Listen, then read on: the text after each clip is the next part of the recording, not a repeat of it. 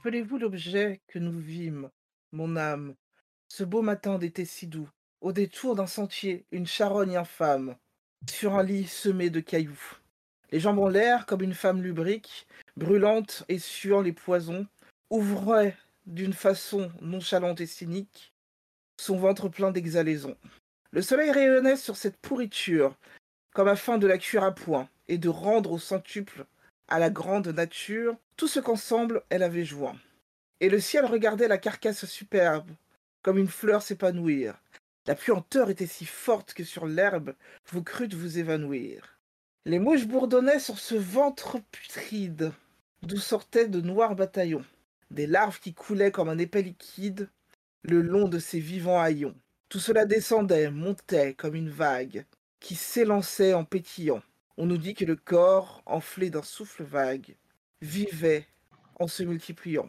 Et tout ce monde rendait une étrange musique, comme l'eau courante et le vent, ou le grain d'un vanneur d'un mouvement, rythmique agite et tourne dans son vent. Les formes s'effaçaient et n'étaient plus qu'un rêve, une ébauche lente à venir, sur la toile oubliée et que l'artiste achève, seulement par le souvenir. Derrière les rochers, une chienne inquiète nous regardait d'un œil fâché, épiant le moment de reprendre au squelette le morceau qu'elle avait lâché. Et pourtant, vous serez semblable à cette ordure, à cette horrible infection. Étoile de mes yeux, soleil de ma nature, vous, mon ange et ma passion. Oui, telle vous serez, ô la reine des grâces, après les derniers sacrements, quand vous irez sous l'herbe et les floraisons grasses, moisir parmi les ossements. Alors, ô ma beauté, dites à la vermine qui vous mangera de baisers que j'ai gardé la forme et l'essence divine de mes amours décomposés. La charogne, Charles Baudelaire.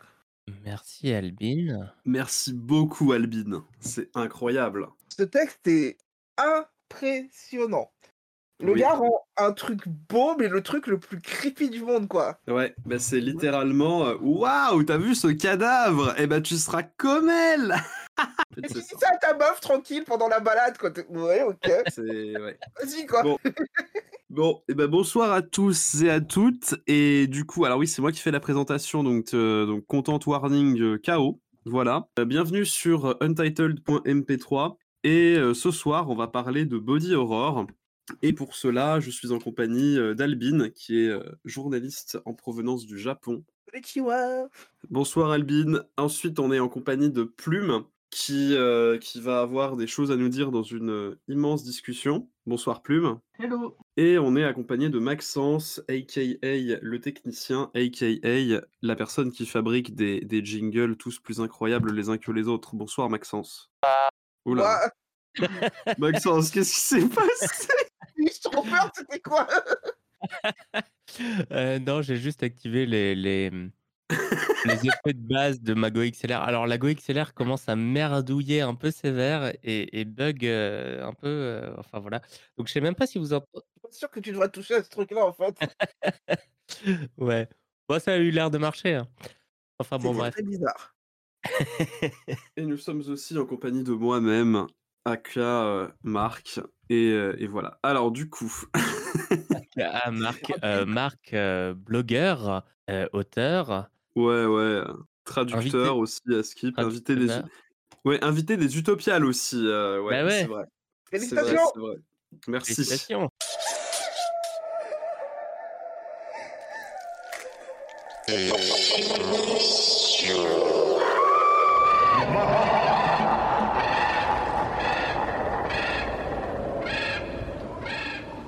Et donc, du coup, on va parler de body horror, body horror ou euh, horreur corporelle en français, si, jamais ça vous intéresse d'utiliser le terme français. On peut définir le body horror euh, comme, euh, enfin, c'est un registre, c'est un registre plus qu'un genre, au même titre que le comique ou le tragique. Pour moi, en tout cas. hein, Après, voilà. C'est un registre qui décrit des corps, alors humains ou non d'ailleurs, qui sont dégradés, mutilés, détruits, pourrissants, en pleine mutation, euh, hybridés avec tout un tas de trucs de façon crado. Enfin, vraiment, c'est le festival de euh, du pire, du pire, du pire, de l'hôpital plus le cimetière, plus les mutants, plus tout ce que vous voulez. Donc c'est dégueulasse.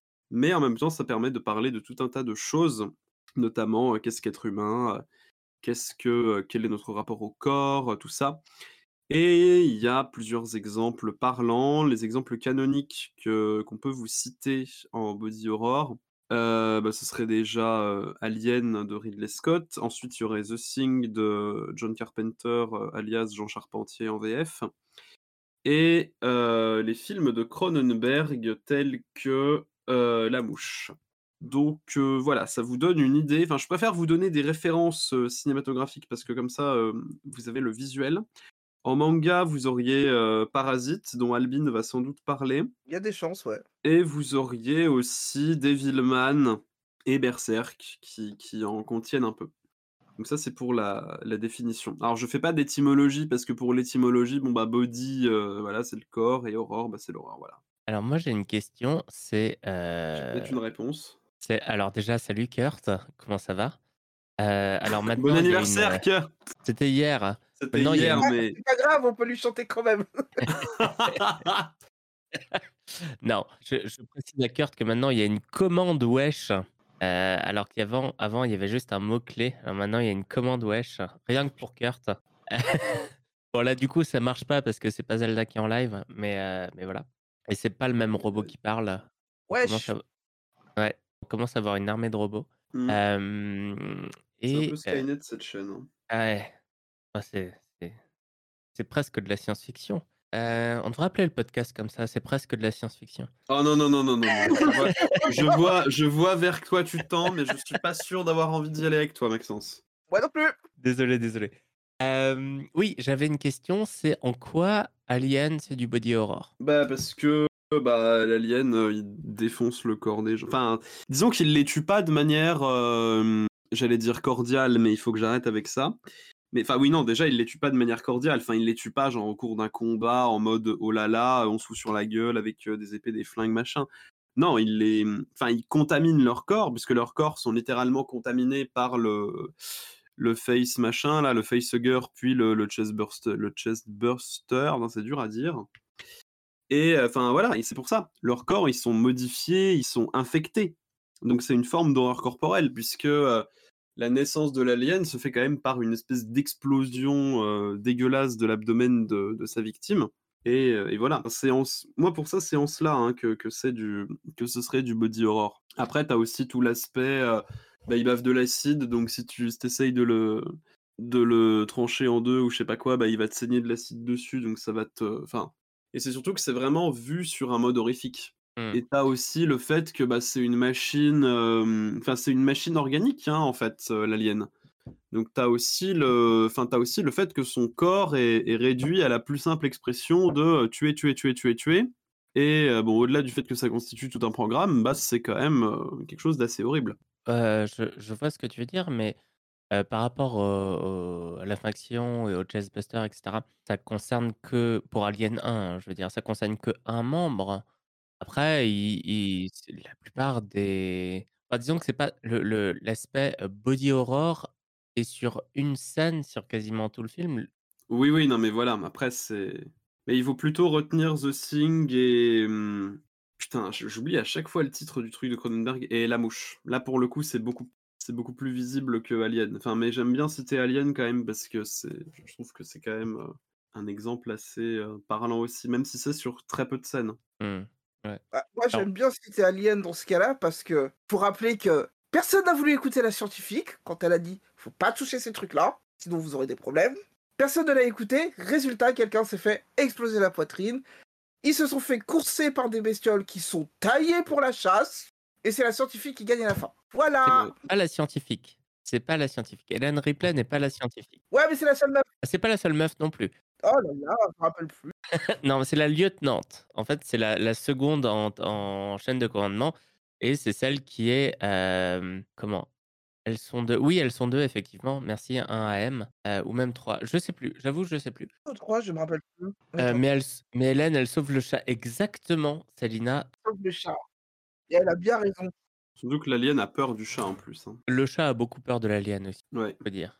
Heu, sinon que des mecs, même le chat, tout à fait, Kurt. Mm, Même mm. le chat est un est un chat et pas une chatte. Mais oui, non, c'est pas la scientifique. Justement, le scientifique, c'est le médecin qui se trouve être un robot. Ah oui. Oui, c'est vrai. et qui qui du coup, transgresse les ordres de Ellen Ripley qui est, heu, la la la commandante à ce moment-là. Oui, bah, ils ont de toute façon, ils ont rien écouté et résultat, bah, voilà. Et qui est Ouais. fasciné par l'alien, hein, d'ailleurs. Il est en mode: «Ah ouais, l'alien, il est trop fort et tout, oh là Et qui est là». est dans la fameuse scène où, heu heu, putain, j'ai oublié, à un moment, il fait face à l'alien, il y a juste une vitre blindée et heu, il fait des grimaces devant la vitre. Ça, c'est le 4. Oui, c'est dans le 4 ça. Dans le Et c'est 4? un ouais, c'est un humain pour le coup. Ouais, dans le 4, ils ont une fascination pour les aliens, genre c'est mode: «Waouh, les aliens, ils sont trop forts et tout, ah là là, Ouais, gna». effectivement, ils sont trop forts, je suis d'accord, mais heu, vu comment ça se termine, fallait pas y penser avant. Bah, on dirait des on dirait des gamins devant Dragon Ball Z, quoi, ils sont en mode: «Ah, Vegeta, je l'adore et tout», mais sauf que Vegeta, il respecte bah, voilà, quoi. Bref. Il ba il bave beaucoup dans le 4 quand même. Ouais, j'allais dire j'avais cru que tu allais dire Vegeta, il bave beaucoup. Non, Ah! alors Sur ce voilà, vu qu'on a on on on a un peu dépassé la partie, heu, définition, on va passer à la partie anecdote. Donc c'est moi qui ai le bouton, attention.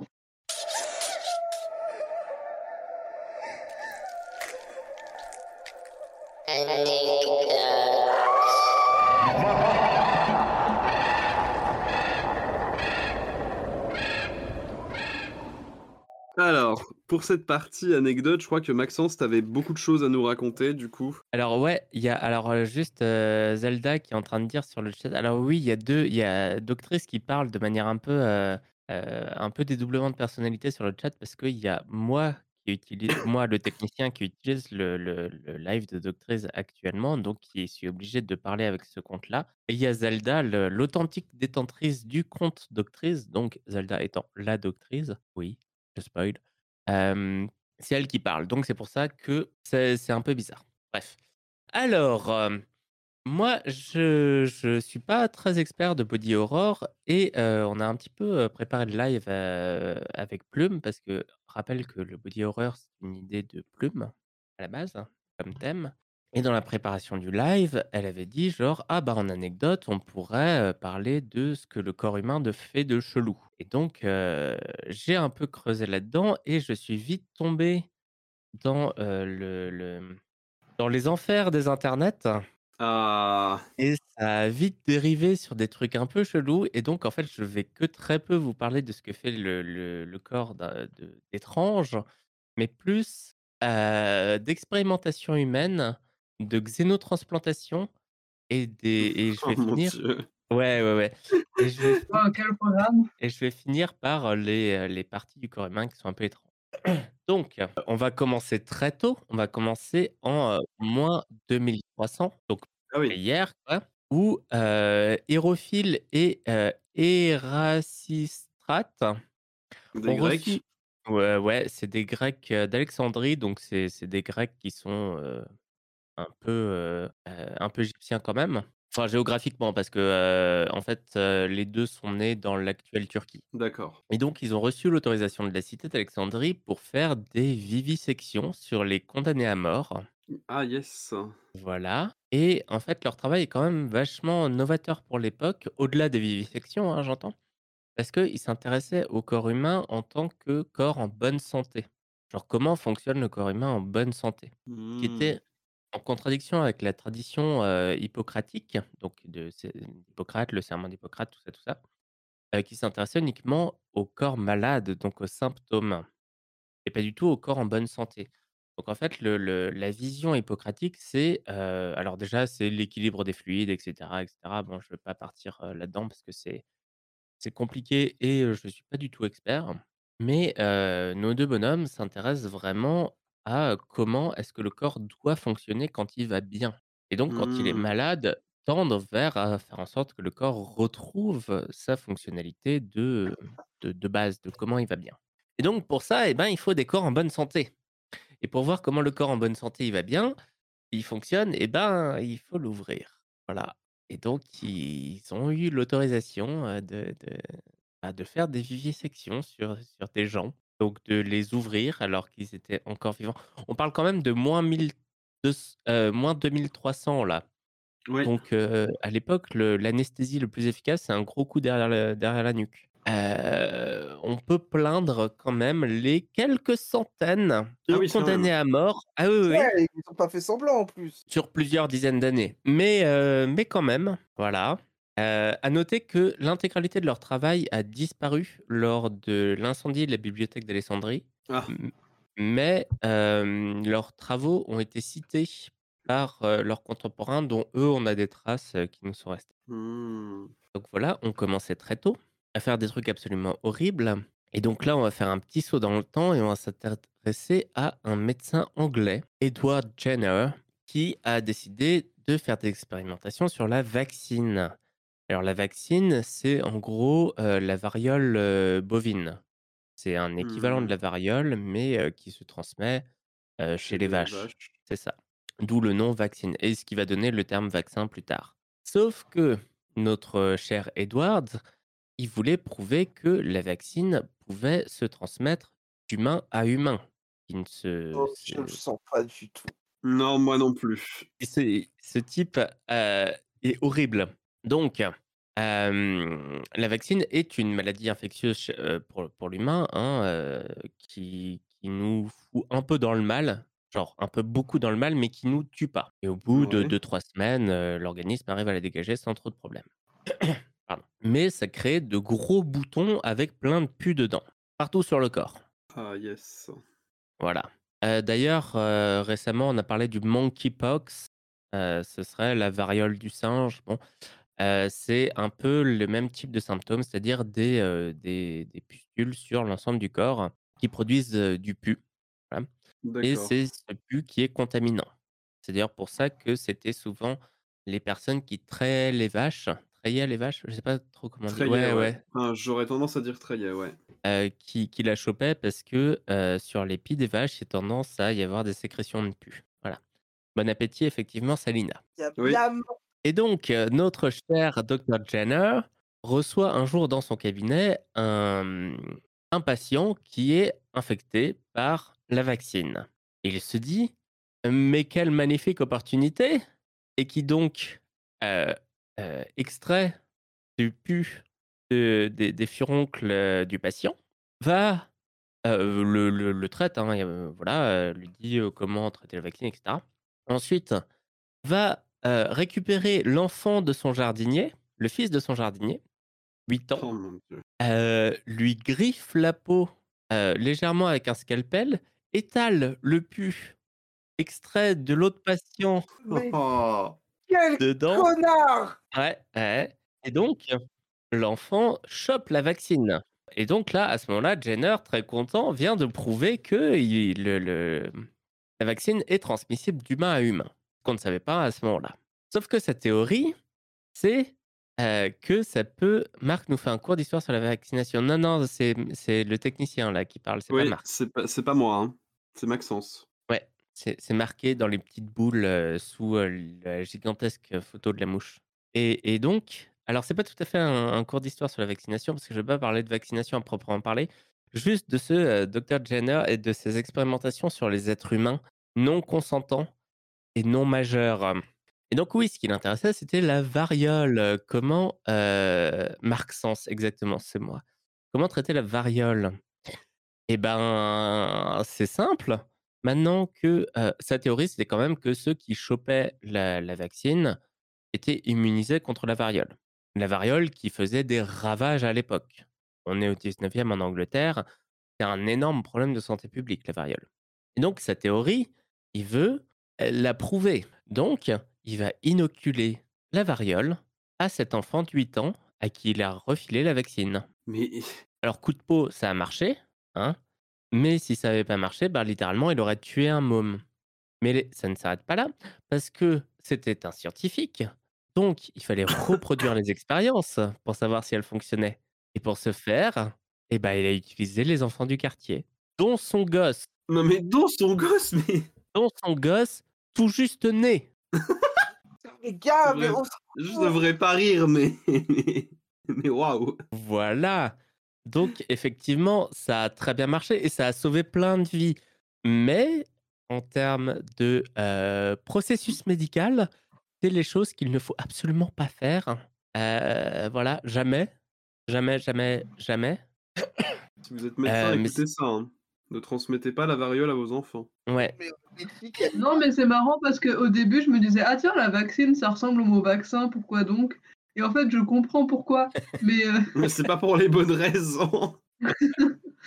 mais c'est un peu enfin, ouais, c'est un pari risqué, on va dire, pour être, heu, Ah bah sympathique bah si c avec cette, heu si sa théorie, c'ét était fausse, il aurait littéralement tué des des des des dizaines de gosses, quoi. Dont le sien. Dont le sien. Mais en fait, c'est ça qui est marrant parce que des fois, heu, tu sais, il y a les Darwin Awards, heu, qui récompensent les pires scientifiques qui ont fait les pires expériences, qui ont, heu, évidemment foiré, mais en fait, la différence entre avoir un Darmi un Darwin Award et avoir, une vraie récompense scientifique parce que tu as vraiment découvert le vaccin, tu vois? Et ben, en fait, c'est pas si net que ça, tu vois? Parce que des fois, quand tu vois l'histoire avec le recul, tu te dis: «Non mais là, heu, son truc, il allait droit dans le mur, il allait juste tuer des tas de gosses pour une intuition à la con». Mais en fait, heu, son intuition était juste et voilà. Après, à noter que c'est plus du tout possible aujourd'hui parce que, heu, depuis la fin de la Seconde Guerre mondiale, on a, le code de Nuremberg qui fait que, qui qui sont issus des procès de Nuremberg d'ailleurs, Oui. qui, heu, oblige les personnes qui participent à des essais médicaux humains à être majeurs et consentants et savoir, quel est le processus expérimental. Tu peux plus expérimenter sur un mineur comme ça, tu chopes un gosse et tu lui dis: «Allez tiens, hop!» non, non, c'est plus c'est plus du tout possible. En tous les cas, c'est plus du tout possible, de manière, légale. Parce que là, à l'époque, Ouais. ça ça posait pas du tout de problème, heu, en termes de légalité. Oh mon Dieu. Non, mais en fait, le truc, c'est que dans la Seconde Guerre mondiale, on a vraiment atteint des sommets d'horreur avec, heu, les camps de concentration sur l'expérimentation humaine et que du coup, enfin, on est arrivé au stade où il fallait mettre une législation là-dessus. Même avec la législation, en fait, parce que enfin, j'ai lu derrière dernièrement ce, heu, bouquin qui est absolument incroyable, heu, vraiment très dur à lire, mais heu, mais pour moi assez essentiel, qui est «Une femme au bord du temps» de Marge Piercy. Et en fait, heu, ça se passe dans un hôpital psychiatrique dans les années, il me semble 70, donc après, heu heu, le procès de Nuremberg et. Et donc en fait, l'héroïne est enfermée dans un hôpital psychiatrique et elle voit, enfin, elle a la visite d'une personne du futur qui lui donne à voir quelque chose de mieux, mais en même temps, ça parle de concrètement ce qui se passe dans les hôpitaux psychiatriques. Et l'autrice, pour écrire ça, elle est vraiment allée se renseigner auprès de personnes qui ont pris des risques pour, heu, la faire entrer dans des hôpitaux psychiatriques pour qu'elle puisse voir de ses propres yeux ce qui se passe et tout. Et donc dans c'est quelque chose de vraiment documenté, enfin, c'est pas non plus, heu, un essai ça reste de la fiction, mais c'est pas de la fiction qui sort de nulle part. Et donc dans le background d'un des personnages, donc l'héroïne en fait son mari, heu, il était en prison, et en fait, heu, on lui a, heu, dit, «Oui, si tu veux, pour, pour, avoir une réduction de peine et tout, ça t'apportera des points, et ben, heu, il suffit que tu, que tu acceptes de participer à ces tests et à ces expériences et machin et en fait, il est mort comme ça parce qu'il a participé à une expérience scientifique et il était entre guillemets «consentant». Mais en fait, le consentement quand il est, heu, fait par, heu, la menace et que c'est soit ça, soit rester en tôle pendant des années et ben, Oui, c'est ouais, pas tu dis tu dis: «OK», mais en fait, heu, tu pas vraiment consentant quoi, ouais, tu vois? tu dis: «OK», mais c'est pas OK, quoi. Tu dis: «OK» parce que tu as le choix entre la peste et le choléra et que tu Ouais. dis: «Oh finalement la peste, pourquoi pas?» Alors, tu préfères mourir du cancer ou mourir d'une balle dans la tête? Ouais. Alors attendez, c'est c'est pas fini, j'en ai d'autres. Ah yes! Alors parce que je pense que, heu, enfin Salina dit, hem, heu: «Je pense que c'est faux de parler d'intuition parce que le principe de vaccination se faisait déjà au Moyen-Orient» et j'ai répondu: «Le processus expérimental reste absolument dégueulasse» et Salina dit: «Avec notre regard d'aujourd'hui». Alors oui, c'est forcément avec notre regard d'aujourd'hui. N'empêche que, si dans les années à la fin des années 40, on est arrivé au code de Nuremberg, c'est quand même qu'il y avait des problèmes éthiques assez forts. Alors effectivement, la Seconde Guerre mondiale, ça a été un, un extrême dans l'horreur, mais heu, heu, le fait que, heu, il faut que le sujet soit, non consentant et non au courant d'ailleurs, reste extrêmement problématique. Alors bien sûr, c'est avec un regard, contemporain, mais bon, le consentement éclairé reste quand même un des fondements de ce qui fait, notre autonomie et notre capacité à choisir dans la vie. Mais en fait, je suis même pas sûre qu'à l'époque, ça posait pas de problème, dans le sens où effectivement, il y avait pas de loi pour empêcher ça, mais parce que, elles avaient pas encore été faites. Mais en fait, quand on réfléchit, il y a d'autres scientifiques qui voulaient, enfin pas à la même époque exactement, mais faire des enfin faire des dissections sur, heu, des personnes mortes et en fait, l'Église disait: «Non, le corps c'est sacré, tu n'y touches pas, machin» et du coup, il me semble que c'est à l'époque de Léonard de Vinci quand, Ouais. ils allaient déterrer des cadavres et tout pour, heu, pouvoir faire des plans anatomiques précis de comment ça marche les muscles et tout et ben, ils étaient pas dans la légalité non plus, tu vois? Alors qu'avec notre regard d'aujourd'hui, disséquer un cadavre et ben, de toute façon, la personne est déjà morte donc ça fait avancer la science et ça blesse personne, tu vois? Même si, heu, on a aussi des protocoles pour qu'on fasse pas d'expérimentation sur les corps des gens qui, sont n'ont pas donné leur accord de leur vivant. Mais heu, mais voilà, il y a pas de truc fondamentalement choquant avec notre regard d'aujourd'hui de faire des expérimentations et des dissections sur des cadavres et donc en fait, je pense que quelque part, ça était susceptible de déranger aussi l'opinion publique de faire des expérimentations sur des humains, mais que peut-être il y avait un aspect de, heu, on se rend pas vraiment compte de de ce qu'on fait parce que, heu, c'est juste, heu, frotter du pus avec du pus, on sait pas que le heu, on sait pas exactement ce que c'est donc hem, comment dire? Je me suis perdue, désolée. Il y a, bah, Salina justement qui rappelle cette histoire de, trafic, de cadavres en Angleterre qui est parti du fait que, le gouvernement en place, donc le la chambre, heu, chambre des lords, heu, et la royauté ont donné l'accord, heu, je crois que ça remonte à l'époque, c'était le 19e siècle, début 19e, heu, ont donné un accord pour, que les écoles de médecine aient accès à des cadavres. Pour pouvoir justement faire avancer la science et heu, justement, heu, donc permettre, heu, permettre de mieux connaître le le corps humain. Je sais plus trop dans dans dans quelles circonstances c'était intervenu cet accord-là. Bon, l'église était pas trop OK, mais on a dit: «Oui, mais là on a des on a des malades, on va le faire». Donc au début, c'était effectivement, les morts des prisons. Donc ça posait pas de problème, c'était, bah, des criminels, condamnés, il y a pas de raison, personne ne viendra les récupérer. On ne fait pas d'histoire. Heu, sauf que, heu, la discipline, heu, de coroner, donc de de médecin légiste,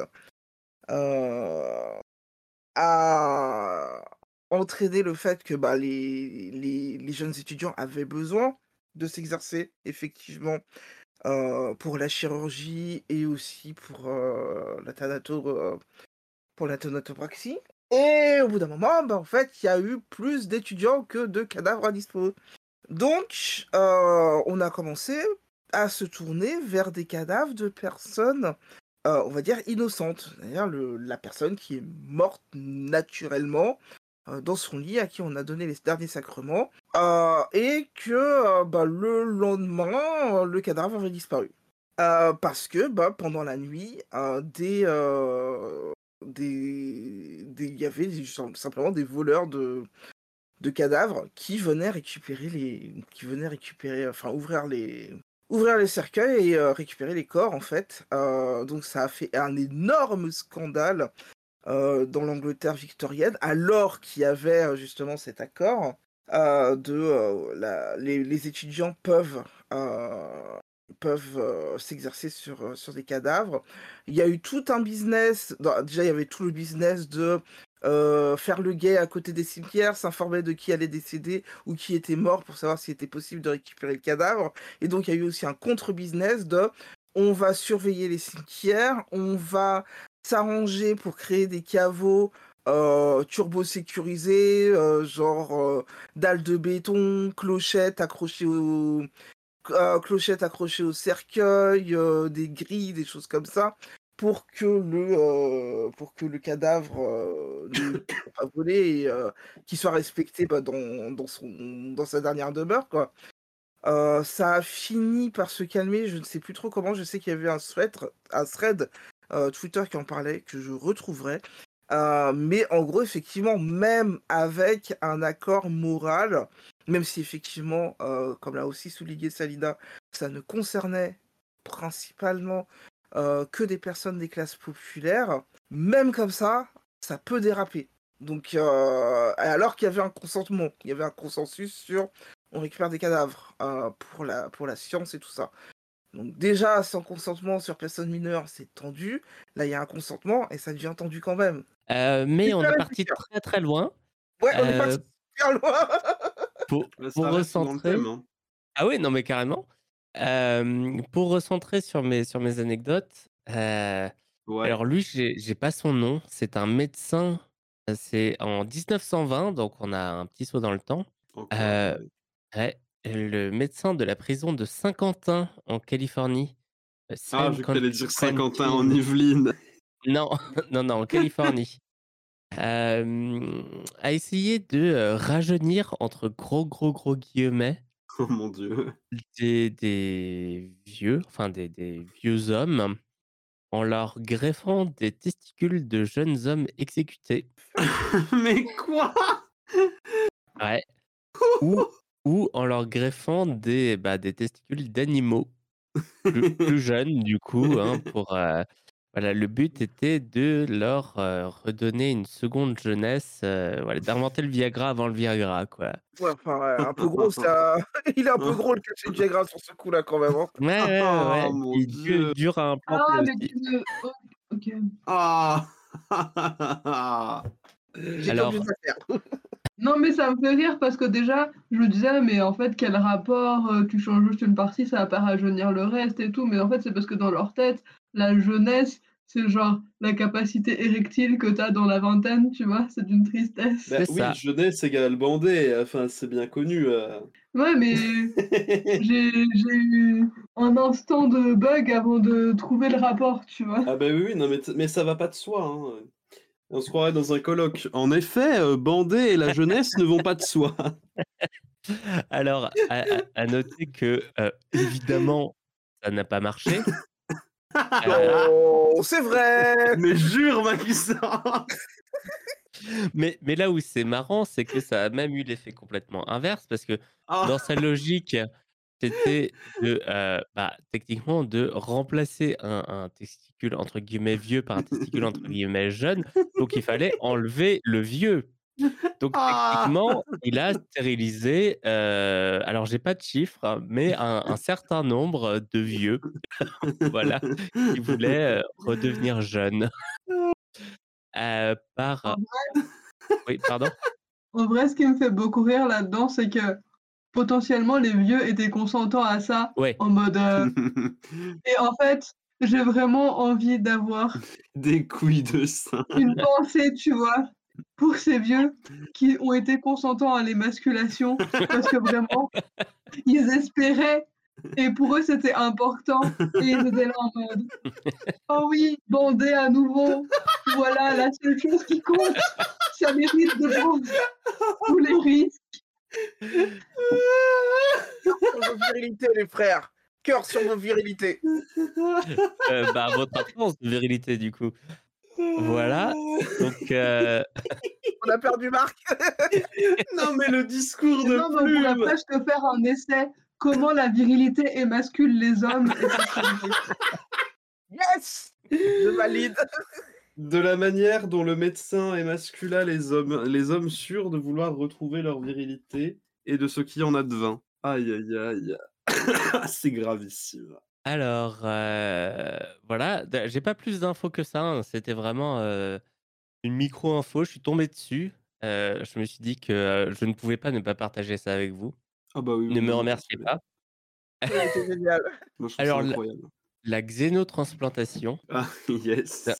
ouais, c'est un truc qui existe, qui est pratiqué depuis 50 ans environ. C'est le fait D'accord. de de transplanter des organes, de cochons, pour le coup, Ah! dans des oui! corps humains. Pour le coup, il s'agit essentiellement de valves cardiaques euh, pour remplacer les euh, valves cardiaques humaines euh, qui, qui ne fonctionnent plus. Donc c'est essentiellement pour les personnes cardiaques. Et on fait ça depuis 50 ans et ça marche très très bien pour une raison assez simple. C'est parce que les, en fait, faire des, des transplantations d'organes d'humain à humain, c'est assez compliqué parce que on a, on produit naturellement des protéines sur euh, nos organes qui sont des protéines du système immunitaire qui sont euh, propres à chacun. Euh, c'est pour ça que trouver un donneur parfait, c'est extrêmement compliqué. Le, le, le groupe sanguin ne suffit pas. Enfin, pas pour tout. Pour le sang, ça va. Pour les organes, non.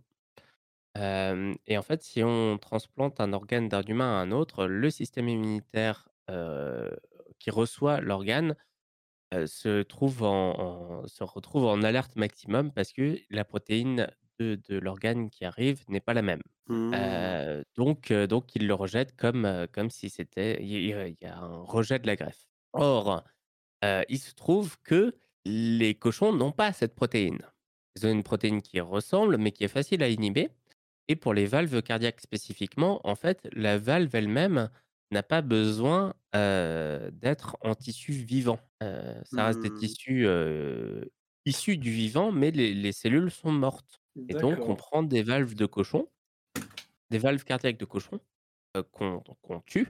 La valve, hein, euh, le cochon est déjà mort. dont on enlève toutes les protéines et qu'on greffe sur les corps humains. Et en fait, vu que c'est c'est c'est pas un muscle à proprement parler, c'est les muscles autour euh, qui font bouger la valve, et ben ça marche très bien. C'est comme une sorte de joint, quoi, entre guillemets. Mmh. Voilà. Donc depuis, c'est incroyable. Les cochons sont des donneurs universaires de valves de cœur pour les humains. c'est ça.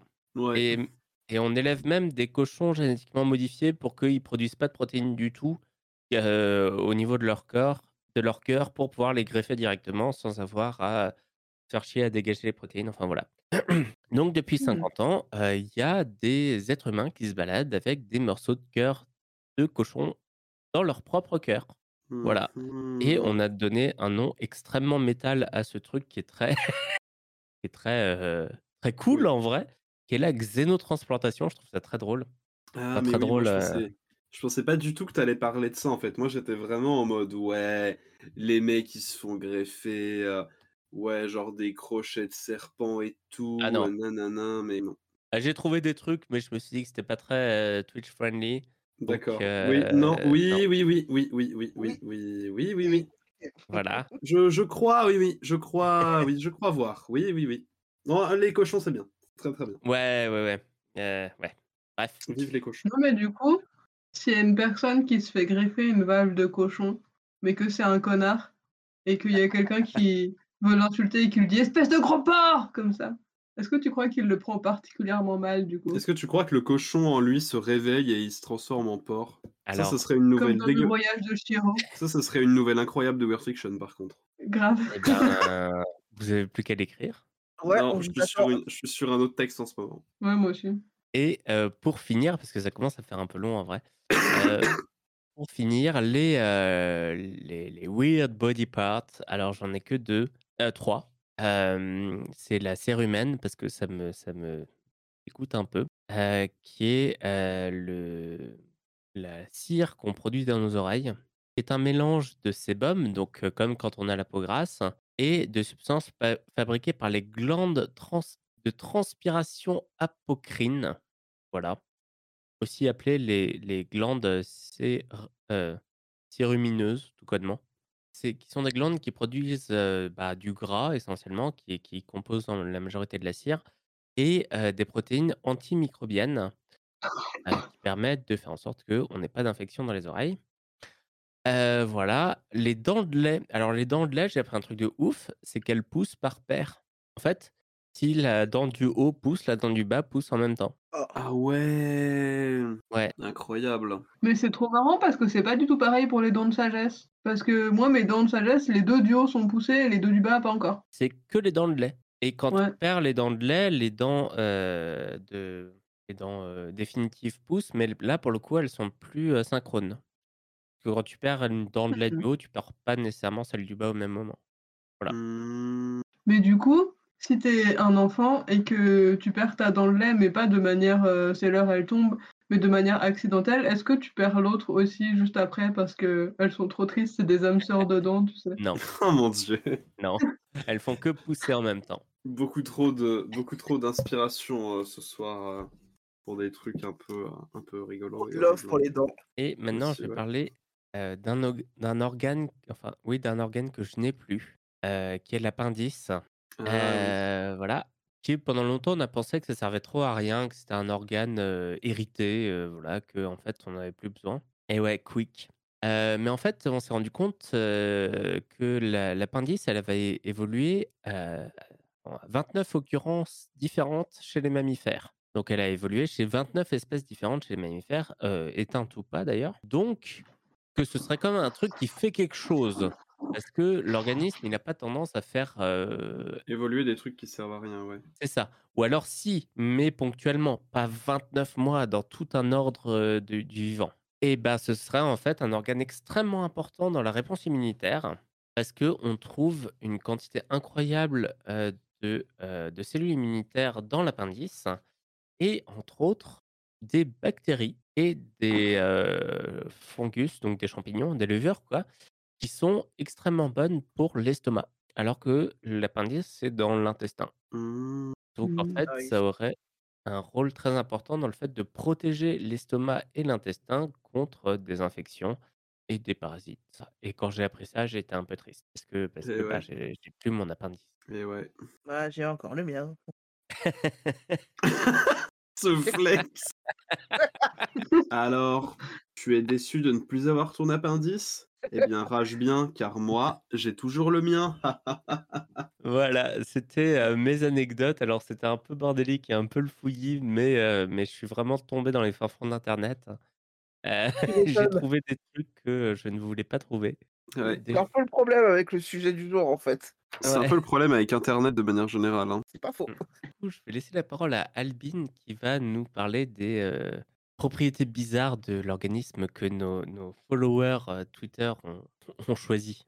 Ouais, parce que, alors, visiblement, la question les a un peu traumatisés. Donc, ils sont allés, euh, sont allés déterrer des choses. Euh, donc, on reste sur une série de, de trigger warning, euh, maladie surtout. Donc, euh, voilà.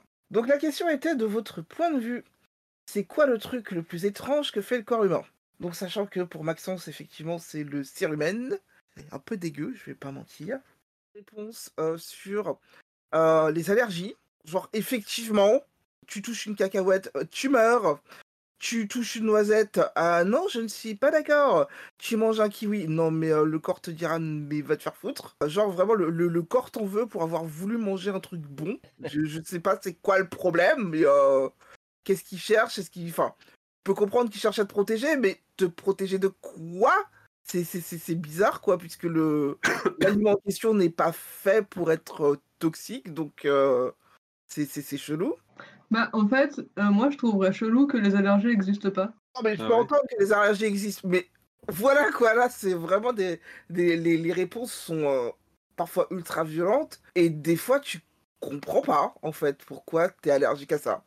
Bah ouais, mais en fait, le truc c'est que ça serait vraiment euh, un hasard incroyable que pour tout le monde, la réaction à tous les trucs bons soit parfaitement adaptée tout le temps, tu vois. C'est forcé que, en fait, ton corps doit développer des moyens de se défendre contre des trucs euh, qu'il identifie comme ça ne va pas, et du coup, il y a forcément des trucs qu'il identifie de travers et avec des surréactions ou avec des sous-réactions. Et ça serait vraiment bizarre que ça n'existe pas et que euh, tous les corps humains arrivent à identifier tous les aliments comme euh, ok, pas de problème. Alors, ouais, je suis d'accord, mais je suis aussi d'accord avec Salina, le fait que ça te tue, que dans certains cas, ça puisse te tuer, que l'organisme se suicide, Mmh. même, Ouais, c'est c'est- c'est chaud, quoi. t'es censé veiller à ta survie quand même, donc euh, Ouais. y a. Euh, t'a- T'allais dire un truc, Plume? Non, vas-y, plume. Non, mais en fait, ouais, enfin, en fait, ça pose aussi la question de, on aime bien dire que il y a une limite claire entre le normal et le pathologique, parce que c'est rassurant de se dire, euh, oui, bah ça c'est normal, et euh, ça c'est un problème, et ce qui est un problème, il faut le résoudre. Mais en fait, euh, ça ne marche pas comme ça. Il y a un, immense flou entre les deux, et c'est continuellement à redéfinir ce qui est normal et ce qui est pathologique. Et en fait, le fait de dire les cacahuètes, c'est euh, un aliment totalement comestible, c'est vrai pour certaines personnes, c'est pas vrai pour d'autres. Et en fait, peut-être qu'il faudrait tourner les, le truc à l'envers. Peut-être que, en fait, les cacahuètes, c'est super toxique et c'est hyper bizarre qu'il y ait des gens qui meurent pas quand elles en mangent. Mmh. Mais en fait, le mutant, c'est vous, Jackson. tu vois Genre, si tu bois de l'arsenic, tu meurs, t'as une réaction euh, machin, tu meurs. Il n'y a pas de personnes qui miraculeusement euh, peuvent manger de l'arsenic et même trouvent ça bon le petit Ah matin ouais, mais euh, dans leur euh, Nutella, tu vois. Arsenic. Donc, Je crois que ça a un goût sucré, l'arsenic. Ah, donc ça irait bien avec le Nutella. Ouais, je- non, mais si ça se trouve, en plus, c'est grave bon. Et c'est juste pourquoi est-ce qu'il n'y a pas d'être humain qui trouve ça, euh, enfin, dont les corps euh, réagissent bien à l'arsenic. Et euh, voilà, tu vois. En fait, on a décrété que euh, la cacahuète, c'était quelque chose de parfaitement inoffensif parce que ça l'est pour la plupart des gens, mais pour d'autres personnes, c'est toxique. Et en fait, du coup, c'est pas ah, c'est trop bizarre, euh, ton corps réagit bizarrement à ça. En fait, c'est pour ton corps, c'est toxique. Pour d'autres personnes, ça sera, ça le sera pas. Mais en fait, ça prouve juste qu'il y a une diversité de corps et qu'il n'y a pas une norme universelle de ah bah tiens, euh, cet, cet, ingrédient est inoffensif pour tout le monde. Et si pour toi, c'est pas inoffensif, c'est que tu as un problème. C'est juste ton corps, il est fait autrement et voilà. Hmm. Alors, j'aimerais juste euh, mettre une, euh, une toute petite nuance. C'est que la cacahuète est un fruit, euh, alors que l'arsenic, c'est un métal lourd. Alors, je sais, je sais que c'était un, un exemple et que tu auras dit, euh, je sais pas moi, euh, euh, le, le- le chocolat versus, euh, je sais pas, les noyaux d'abricot où il y a, où il y a un composé toxique dedans. Euh, C'est là que tu rentres dans la mathématisation des choses. Et oui, et oui. Mais oui, la- la- la- tous les métaux lourds sont mauvais pour nous. Euh, pour mort, fait. tous les organismes, en fait. Pas, pas spécifiquement pour l'être humain. Euh, c'est mauvais pour les plantes, pour, euh, pour les bactéries, pour les champignons, enfin voilà. Oui, oui, oui. Non, mais après, c'était pas le, le meilleur exemple, mais c'est le premier qui m'est venu. Oui, non, mais j'ai euh, bien compris, t'inquiète. C'était juste. Mais c'est un métal, genre, euh, tu pourrais, on pourrait faire une épée en arsenic. Alors non, parce que Mais c'est pas, c'est pas l'arsenic qui est censé avoir un goût d'amande, je pense que c'est pour ça que j'ai fait l'association. euh, non, c'est le cyanure d'hydrogène. Ah, pardon. ah, c'est encore- Bah, du coup, euh, refaire tout ce que j'ai dit avec le cyanure, et comme ça, c'est drôle.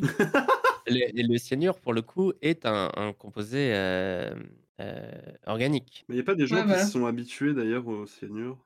Si, il me semble. ouais, peut-être. Enfin, ils sont habitués. Enfin, je, je sais pas quelles conséquences ça a eu sur leur corps non plus, tu vois. Oui, oui, non, mais évidemment, parce Ouais. que clairement, je pense pas que ça- je pense pas que tu sois particulièrement bien non plus. euh. Ouais. Dans la catégorie euh, le corps est un troll, euh, les maladies auto-immunes Ouais, sont revenues énormément. Euh, le corps qui dit euh, non mais what the fuck, qui dit que l'ennemi c'est lui-même et part en guerre et décide de, de- de se détruire de façon stupide. C'est revenu énormément de fois et je comprends parfaitement. Oui. Ensuite, euh, sont revenues les règles. Je relate tellement. Oui. 35 ans avec ce truc-là, et euh, pour peu que ça serve, euh, sachant que euh, d'après un autre tweet, des espèces mammifères ont trouvé le moyen de résorber, euh, résorber l'utérus et euh, tout le matos si ça sert pas, sans que ce soit expulsé violemment tous les mois. Ah ouais. Je veux devenir un autre animal qu'un humain. C'est Bah, C'est très désagréable. Tu peux te faire une, euh, tu peux te faire une xénotransplantation. euh. T'as vu, je Non, recycle là- ce que ce que t'as dit. Là, l'éthique n'est pas d'accord. Mais bah si, si c'est Ah, toi, bah, si elle est consentante, si c'est euh, si elle est c'est toi qui consentante. veux, hein, et puis de toute façon, en plus, les médecins ils vont dire quoi? Ils vont dire non, et après toi tu vas dire allez, et les médecins ils vont dire bon, d'accord, ok. Et ils vont faire Alors, à, à noter que l'éthique ne s'arrête pas au consentement. Il y a d'autres trucs euh, qui, qui rentrent dans les, dans les problématiques éthiques, heureusement. Oh, Alors, dans la catégorie toujours, le corps est un troll, euh, la dysphorie, Eh oui. oui. effectivement.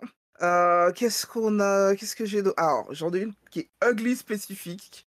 C'est un truc de fou. Quand un spermatozoïde rencontre l'ovule, il se produit une minuscule explosion due à une réaction chimique qui, à plus grosse échelle, serait spectaculaire. Et il semblerait que, vu que les spermatozoïdes s'y mettent à plusieurs pour rentrer dans l'ovule, bah ça donnerait plein de petites explosions. C'est très particulier. oui. Ouais. Qu'est-ce que j'ai d'autre? Ouais, mais qu'est-ce qu'on entend par explosion? Je sais pas Bah, genre les spermatozoïdes, ils explosion, il y a du feu et tout et en fait, heu, genre, Mais heu oui, bah, mais tu sais, mais ils le heu font vraiment, les spermatozoïdes, ils ont du C4 et genre ils arrivent comme ça et après ils mettent le C4 et après bam, tu vois? Il y en a un qui rentre derrière. c'est Heu, c'est comme ça que ça se passe. on a les addictions aussi, genre, heu, le tabagisme, la drogue, heu, être, heu, accro au sucre, au fromage, le corps qui en redemande sans arrêt alors que ça peut le tuer. Oui. Qu'est-ce qu'on a d'autre? Pourquoi est-ce que les ongles poussent? Très bizarre. Ouais, très très bonne question. Les ongles et les cheveux. Pour mettre du vernis dessus, voilà. Ah ça je suis d'ac Non, mais en vrai, les ongles, c'est pratique que ça repousse parce qu'en fait, comme ils sont pas très épais, ils se casseraient sinon. C'est un peu comme, heu, c'est pas les un pachyderme qui a genre, heu, 3 dents parce qu'en fait, heu, il faut que les suivantes, heu, elles puissent parce que comme ils mangent beaucoup, ça les lime et du coup, il faut les remplacer. Ou alors il faudrait qu'elles continuent de pousser, tu vois? Ils Ah, je sais jusqu'à ils ont jusqu'à 6 sets de dents différents, les pachydermes. Ah Ouais, voilà. ouais! Parce qu'ils bouffent de l'herbe, or un des composés, Un heu, éléphant, importants ça a plusieurs sets de dents. Ouais, nous on en a que. 2, heu, donc heu, les dents de lait et les dents d'adulte. Les pachydermes, Mmh ils en ont jusqu'à 6, heu, parce que vu qu'ils bouffent de l'herbe et qu'un des composants, de l'herbe, c'est la silice, ça lime, les les dents comme du papier de verre et donc et ben, si ça repousse pas régulièrement, heu, les tu peux plus bouffer et donc les tu meurs. Enfin tu meurs, le le le pachyderme meurt. Voilà. D'accord. Alors aussi en vrac, on a ronfler, heu, éternuer quand tu fixes une lumière, ça aussi c'est extrêmement spécifique. Oui, au-delà Ça spécifique concerne de qu'une personne sur 4 d'après notre tuto. Promettre un éternuement et l'annuler, genre alt F4. Laisser des tétons au mâle, yes. Ouais. Heu, décider qui est gaucher ou ambidextre. Non, mais ça, c'est logique par contre aussi. Quoi, les tétons? Ouais. Alors désolée, il faut que je fasse un point, heu, anti-essentialiste dans la vie, mais en vrai, il y a pas de différence si fondamentale entre l'homme et la femme et du coup, les corps de base, tu vois, embryonnaires, ils sont pareils et même au moment où, heu, la différenciation à l'entrejambe, elle se fait, elle se fait de manière, à partir de la même chose, en fait et c'est pour ça qu'il y a tout un tas de corps qui se retrouvent entre les 2 et qu'on appelle intersexes et qui sont d'ailleurs encore aujourd'hui en France, heu, mutilés par la médecine parce que la médecine veut à tout prix ranger les êtres humains dans les cases bien définies de l'homme versus la femme alors que ça ne marche pas comme ça got it. et du coup, c'est vraiment en fait, ton corps d'enfant, tu as des tétons, que tu sois une petite fille ou un petit garçon, on s'en fiche et ensuite, quand tu vas avoir une poussée d'hormones à l'adolescente, ça va faire ou pas pousser tes seins. Et d'ailleurs, heu, si tu as été, heu, assigné homme et que tu choisis de ton propre gré de prendre, heu, des hormones plus tard, ça va aussi faire pousser tes seins de la même manière que si tu étais une meuf cis. Et il y aura pas de différence fondamentale entre, le sein d'une meuf trans et le sein d'une meuf cis, tu vois? Ça sera la même chose, ce sera des seins qui auront poussé tout seuls, sous l'impulsion d'hormones. Et donc en fait, juste le fait que tout le monde ait des tétons, c'est une preuve que les corps humains sont tous du même moule et qu'il y a pas de différence, heu, biologique essentielle entre les hommes et les femmes. OK. Par contre Et par ailleurs, les mecs, arrêtez d'avoir peur de vos tétons. Heu, c'est cool d'avoir des tétons. Putain, tu fais bien de me le dire parce que moi vraiment, heu, hier je prenais ma douche, j'ai enlevé mon t-shirt et j'ai eu un sursaut de frayeur, quoi.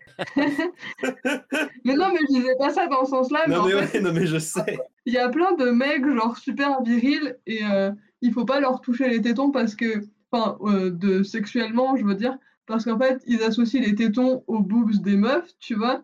Et du coup, ils ont l'impression que ça nique leur virilité si tu leur caresses les tétons alors qu'en fait, ils ont les mêmes capteurs sensoriels que les meufs à cet endroit-là. Oui, OK, je Ils en du plaisir aussi et ils s'en privent parce qu'ils sont bêtes, voilà. Alors à noter juste que, heu, d'un point de vue, heu, biologique, avoir des seins permanents, ça c'est chelou. Des seins permanents? Ça oui, par contre. Ouais. Attends, c'est quoi ça? Le fait que les femmes aient Bah, c'est qu'en fait ouais pardon, je t'en prie. bah, vas-y si tu veux, c'est toi qui as lancé le Hem, les les femmes, si, ont des seins en permanence. Genre, pas que quand elles sont enceintes, par exemple. Et on est les seuls, grands singes qui font ça, qui ont ça. En gros, chez les autres, les autres, les autres, singes. quoi, mais mais tous les singes, je crois d'ailleurs, faudrait faudra vérifier. Les les les mamans Mais je sais même pas si c'est pas tous les mammifères carrément, en fait. non, parce que les vaches, gardent leur pie, par exemple. Ouais, mais les pies, c'est le téton qui est Ouais. gorgé de lait, Ouais, ouais. mais c'est pas un sein au sens une boule de graisse, tu vois? Non, mais heu, mais dans ce cas-là, on a des problèmes de définition parce que pour les chats, par exemple, il y a pas de gras spécifiquement autour. Enfin bref, heu, c'est Mmh. pour tous les mammifères, c'est très compliqué de, mmh, d'avoir une classification, heu, à ce niveau-là parce que parce que c'est très propre aux espèces. Mais pour pour les pour les singes, de manière générale, c'est on est très proches malgré tout et heu et donc on est le le seul singe à avoir des seins permanents tout le temps. Alors que, pour les autres, c'est que quand, il y a des enfants, donc des petits à nourrir, la graisse se forme autour des glandes mammaires lors de la production de lait pour avoir une réserve d'énergie au cas où et ce serait quelque chose de relativement récent au niveau de l'histoire de l'humain avec un grand H. Alors ça daterait d'un peu avant Homo sapiens, mais pas tellement avant et donc quand on regarde, les représentations de Lucie, la plus vieille, hominidée qui existe, enfin qu'on a retrouvée par exemple, pa pardon, on lui colle toujours des seins alors qu'en fait elle en avait pas. Heu, sauf si, elle avait des des bébés quoi Mmh. qu'elle n'a pas eu le temps d'avoir vu qu'elle est morte avant. Mais bref, du coup, elle elle elle peut pas, en théorie, elle avait pas de sein et c'est nous qui sommes bizarres, voilà Ah oui. C'est une évolution chelou. OK. et on sait pas pourquoi. Eh. Oui, tout à fait. Il y a plein de scientifiques qui essayent de faire des théories, mais il y en a aucune qui a l'air convaincante. D'accord. Genre, il y a des théories de type: «Oui, c'est parce que tu comprends, les êtres humains, ils font le coït face à face et du coup, 2 sangs, ça ressemble à des fesses et du coup, peut-être c'est excitant et que du What? coup, ça avait un Mais avantage c'est quoi évolutif». cette Vraiment, Ah mais c'est vraiment tiré par les cette hypothèse Ah ouais, semble avoir du théorie c'est une théorie de comptoir ça, c'est pas une théorie scientifique, arrête. Eh, tu sais quoi, Gérard Vraiment, à un moment, quand tu te renseignais, c'était l'hypothèse la plus, heu, probable d'après, heu, les scientifiques qui avaient pondu je sais pas quel article que j'avais lu et j'étais genre: «Waouh!» Eh, tu sais quoi, Gérard? Eh ben, genre, ils ont des nichons euh, parce que ça ressemble à un cul. comme ça. Oh putain, mais Je pense que je pense que c'est crédible que si c'est dit comme ça en fait. Enfin crédible au sens, euh, vous voyez ce que je veux dire quoi, pas crédible. euh, Ouais. C'est un peu euh, gravissime quoi. Enfin, c'est drôle mais désolé, pour le les bruits dans le enfin, je cherchais une vidéo YouTube de, heu, Charlie Danger qui explique, heu, ça, heu, très bien, voilà. Donc c'est pour ça qu'il y a eu le début de la vidéo YouTube qui s'est lancé dans le son. Désolé. Ah oui. La dernière parce que je l'aime bien et que ça m'arrive souvent.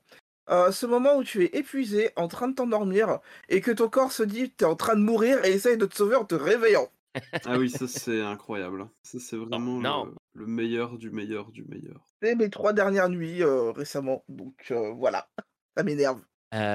Du coup, je propose qu'on passe, eh ben, à, Plume pirate les ondes. Ouais. Ouais, alors il paraît que je pirate une émission pirate, du coup c'est un peu, la session Inception, vous voyez? Ouais. C'est trop méta. exactement. Parce que dans, la configuration qu'on avait fait des épisodes précédents, on n'avait pas vraiment de moment où on discutait d'un thème et en fait, à chaque fois que moi je vois un un sujet, en fait, heu, sur, heu, notre groupe où on prépare ce qui se passe, bah, en fait, ce qui me vient en tête avant d'avoir des recommandations, c'est des choses dont j'ai envie de parler et aborder et pas moi faire un exposé sur le truc, mais en fait, heu, des réflexions en cours dont on pourrait discuter entre les personnes qui participent, heu, à Untitled Point P3 et aussi les gens sur, le chat éventuellement. Et du coup, lié au body horror, moi, ce dont j'avais envie de parler aujourd'hui, c'est de en fait, qu'est-ce que l'horreur et pourquoi est-ce qu'on comment on décrète que tel truc est horrifique et tel autre truc ne l'est pas? Et comment, bien souvent, si on n'y fait pas attention et qu'on réfléchit à un corps horrible, ce ce à quoi on va penser en premier, c'est à un corps malade ou à un corps handicapé, qui est vraiment inclus, en fait, enfin, c'est pas le bon mot inclus, mais dans des normes, heu et des biais validistes. Sachant qu'il y a aussi une partie logique, heu, dans dans dans ça, au sens où, le body horror, c'est lié au fait que c'est horrible d'avoir mal et donc, si on te présente, la description d'une main qui se fait, arracher la peau et tout, bah, forcément on va trouver ça horrible parce qu'en fait on se projette, on se dit: «Ah ça doit ça doit faire super mal, c'est affreux». Mais du coup, on crée des imageries qui ressemblent à d'autres, vécus qui en fait sont véritables et on on associe certains corps à l'horreur alors qu'en fait leurs corps n'ont rien d'horrifique. En fait, c'est tout le truc d'avoir, des méchants qui sont défigurés ou d'avoir, bah, comme Frankenstein en fait, c'est une figure qui est devenue un classique, dans les films d'horreur, dans les adaptations et tout et en fait, il a un faciès qui est vachement, euh, avec une tête super carrée euh, et, avec des cicatrices et tout. Et en fait, il y a un truc qui est issu de la morbidité, parce qu'en fait, le principe du monstre de Frankenstein, c'est qu'il est créé à partir de bouts de cadavres, et c'est ça qui est dégueu de base. Mais ensuite, c'est quand même pas un cadavre, c'est quelqu'un qui est bien vivant, et qui, quand on lit le roman, qui est quelqu'un qui a des sentiments, mais qui se fait en fait totalement rejeter par le monde extérieur parce que tout le monde le trouve horrible et hideux et répugnant, juste en fait avec son apparence parce que c'est des gens qui prennent pas la peine d'apprendre à le connaître quoi. Et bref, voilà, je voulais parler de ça. Alors, si je peux me permettre de faire un tout petit commentaire entre guillemets, c'est parce que j'ai, il y a une amie à moi qui est chercheuse en littérature médiévale, en particulier sur, la légende d'Arthur de Bretagne d'Artus de Bretagne, pardon. d'ailleurs Zelda avait fait un live avec elle et c'était voilà, bref et on avait discuté un petit peu de la représentation des corps, au Moyen Âge et elle m'avait rappelé que enfin, elle m'avait appris d'ailleurs que, dans tout le le alors pas le roman du Moyen Âge, parce que le roman n'existe pas encore, mais la littérature du Moyen Âge, on va dire, ce qui est beau est bon. Donc dans notre, «histoire culturelle» entre guillemets, un corps beau, ça représente quelqu'un qui est bon, donc qui est généreux, qui a des qualités humaines et cetera et je pense qu'on a un peu on on vit un peu cet héritage-là. Oui, tout à fait, tout à fait.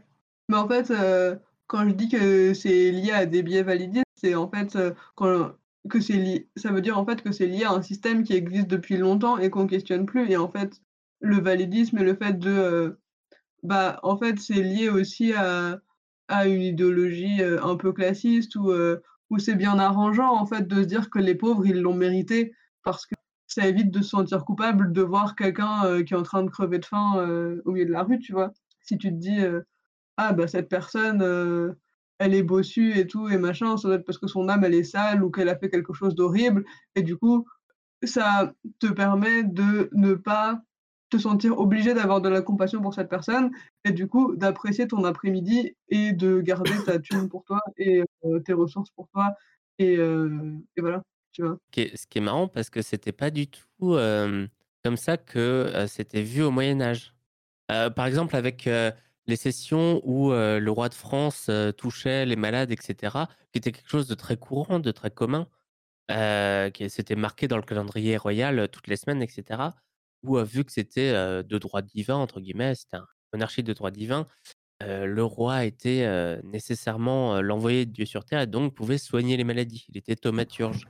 Donc si tu étais bossu, malade ou quoi, le le fait que le roi te touche pouvait te soigner et donc Ouais. c'était, vu comme voilà, c'était pas, heu: «Ah, je j'ai pas à éprouver de la compassion pour lui, mais heu, c'est, heu, s'il prie assez, le Seigneur pourra le sauver».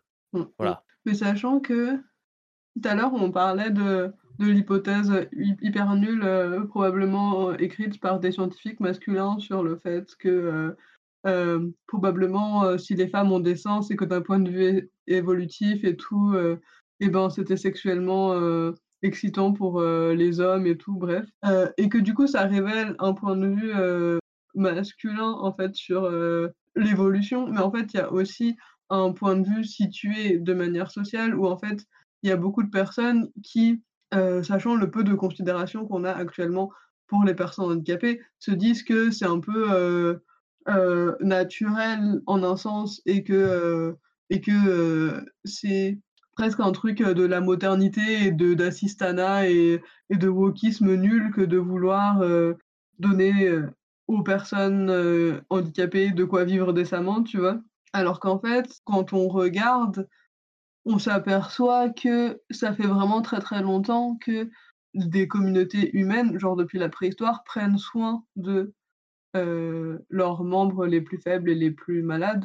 Et en fait, on le voit aussi en archéologie parce que des fois, on retrouve traces de personnes qui ont des fractures guéries, c'est-à-dire que en fait, si la fracture est sont guérie, ça veut dire que pendant il y a eu les autres qui se sont occupés de lui parce que c'était une personne qui ne pouvait pas s'occuper de soi-même en fait parce que blessée et et on s'est quand même occupé d'elle jusqu'à ce que elle aille mieux.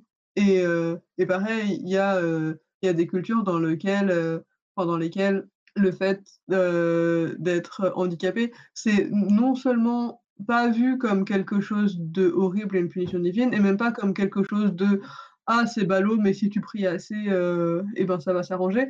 Mais ça peut aussi être vu comme quelque chose de positif au sens bah tu es quelqu'un de différent et peut-être que ça te donne un accès différent à la spiritualité ou quoi que ce soit. Et du coup, ouais, enfin bref. Mais en fait, pour revenir sur sur le body horror, parce que c'est le, ça le sujet à la base. La question, c'est pas de juste se dire ah bah arrête de présenter un corps qui est comme ça, qui a cette apparence comme comme horrible, parce que en fait c'est pas ça le problème. Le problème c'est de quelle manière on le fait et pourquoi on le fait et comment dire.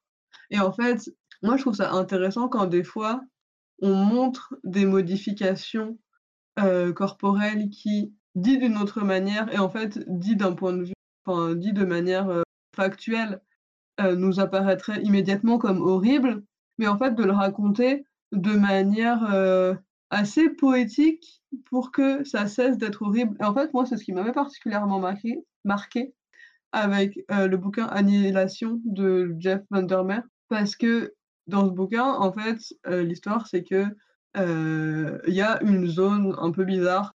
En fait, la biologie, elle part un peu en couille et tout est en constante modification et machin. Et en fait, si tu rentres dans cette zone, ton corps, il va forcément être altéré et il va pas rester ton corps. En fait, il va devenir autre chose. Il va muter avec l'environnement autour et tout. Et du coup, il y a des descriptions de trucs où tu te dis, moi, j'aimerais pas que, ce truc arrive à mon corps.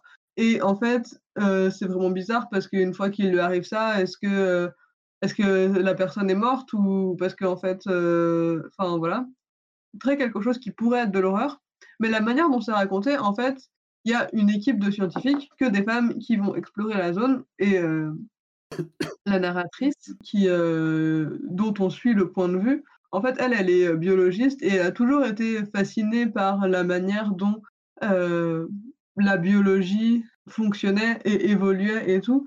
Et en fait, le fait de pouvoir assister à ça en direct et avec euh, en grande vitesse en fait, parce que euh, constater l'évolution d'une plante, bah, la plante elle met longtemps à pousser, ça met longtemps pour qu'une graine ça devienne euh, une petite tige et puis ensuite une fleur et puis ensuite peut-être un fruit et ensuite que sais-je encore. Et là, elle assiste à la transformation en direct et vraiment vite et genre elle trouve ça fascinant et beau, et du coup, elle n'est pas horrifiée de ce qui lui arrive.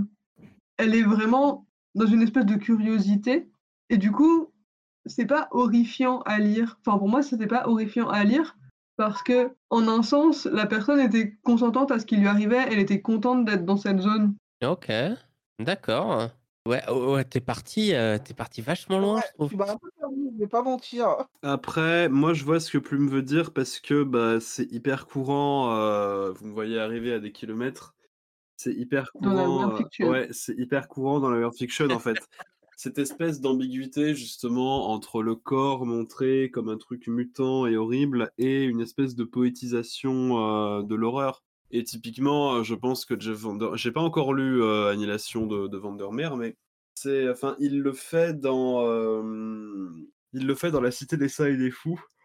Pardon. Et il le fait aussi dans, dans Born, où justement, enfin, Born est une créature un peu bizarre, qui est capable de muter, qui est capable de se transformer, euh, et tout et tout. Et tu as quand même une espèce de poétisation de, de, de ce qu'est Born et des descriptions euh, de, son corps. Et pareil dans La Cité des Saints et des Fous, où tu as pourtant des scènes absolument horribles, mais tu as une espèce d'aspect poétique. Et euh, je pense aussi à hum, Soroland de River Solomon. J'ai publié un article dessus ce matin, allez le lire parce que c'est vachement bien. Enfin, allez lire le bouquin, allez pas lire mon article, mais allez lire le bouquin. Et, euh, et en fait, dans Soroland, t'as un personnage dont le corps, enfin sans trop spoiler non plus, mais dont le corps euh, mute, en fait, à cause d'un certain nombre de choses.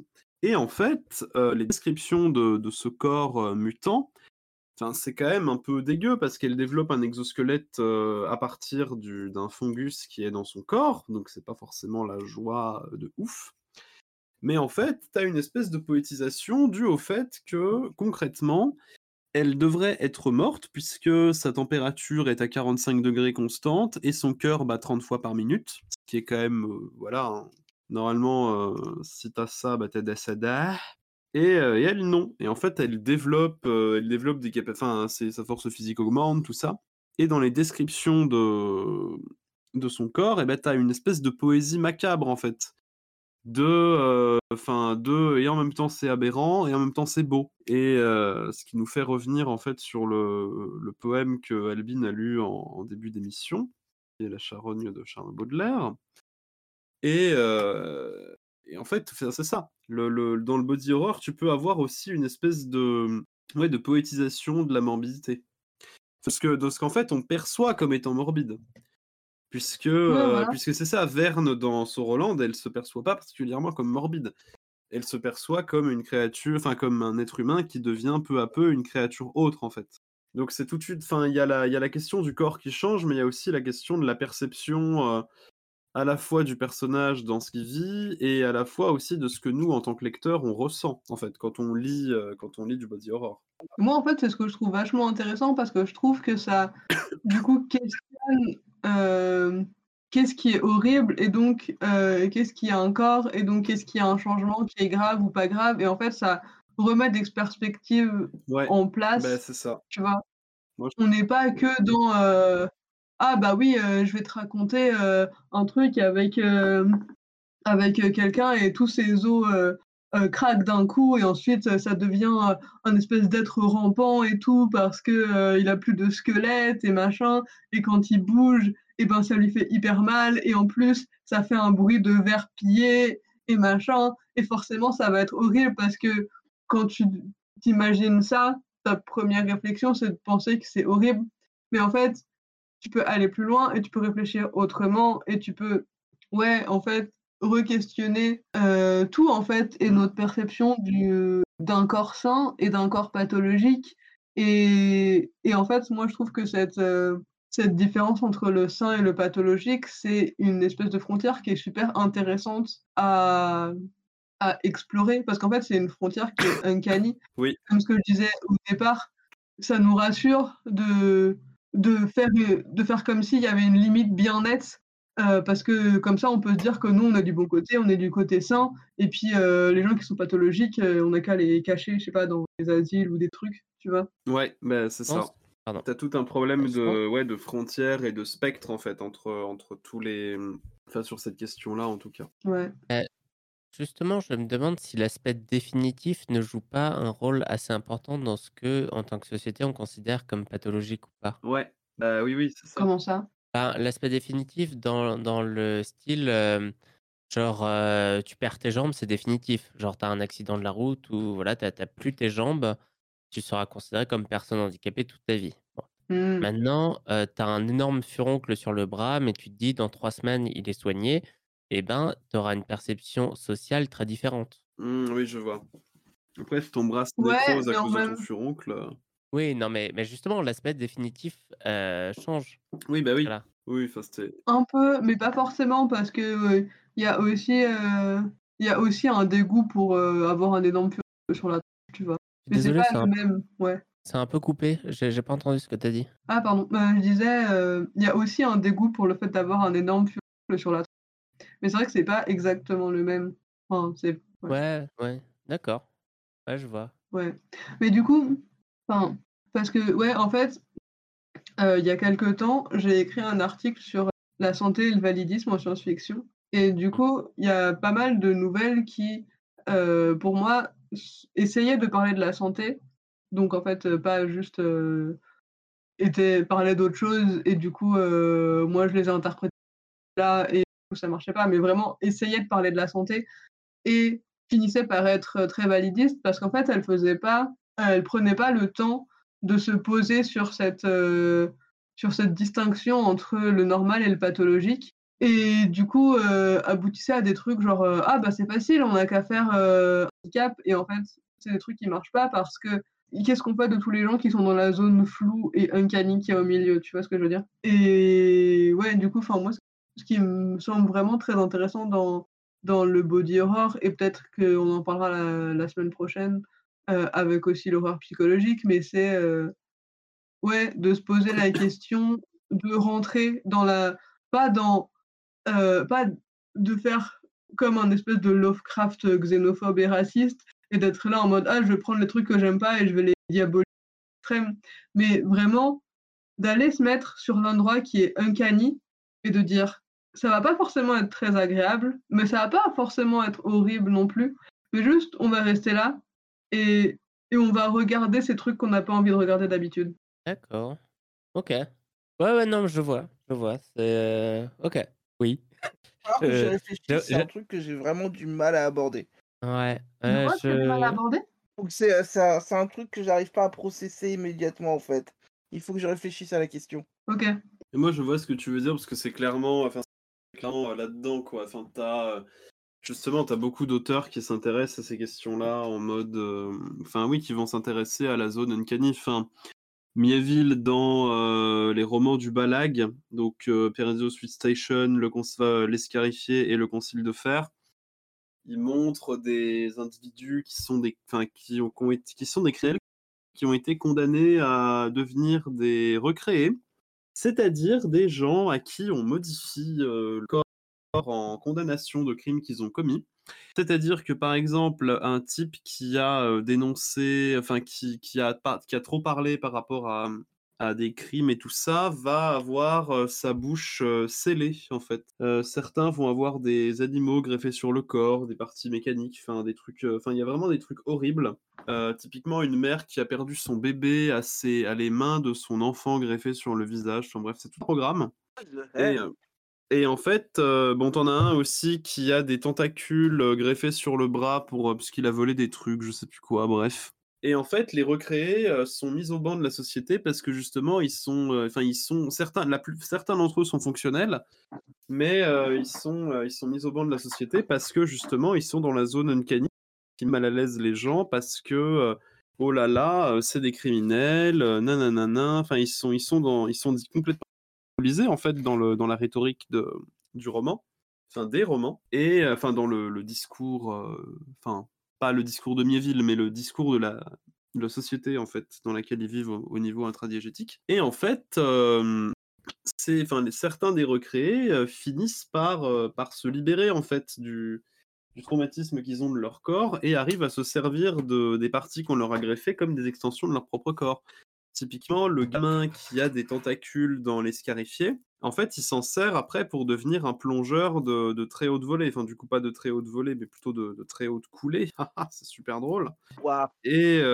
et voilà quoi et en fait, ça ce faisant, il se libère d'une part de du de l'expérience traumatique, heu, que ça que c'est en fait de de de se faire greffer des des membres dont on veut pas et ensuite il se libère du regard, heu, ultra altérisant et aliénant, heu, de de la doxa qui l'entoure en fait. Donc ouais, moi je je vois très bien ce que tu veux dire.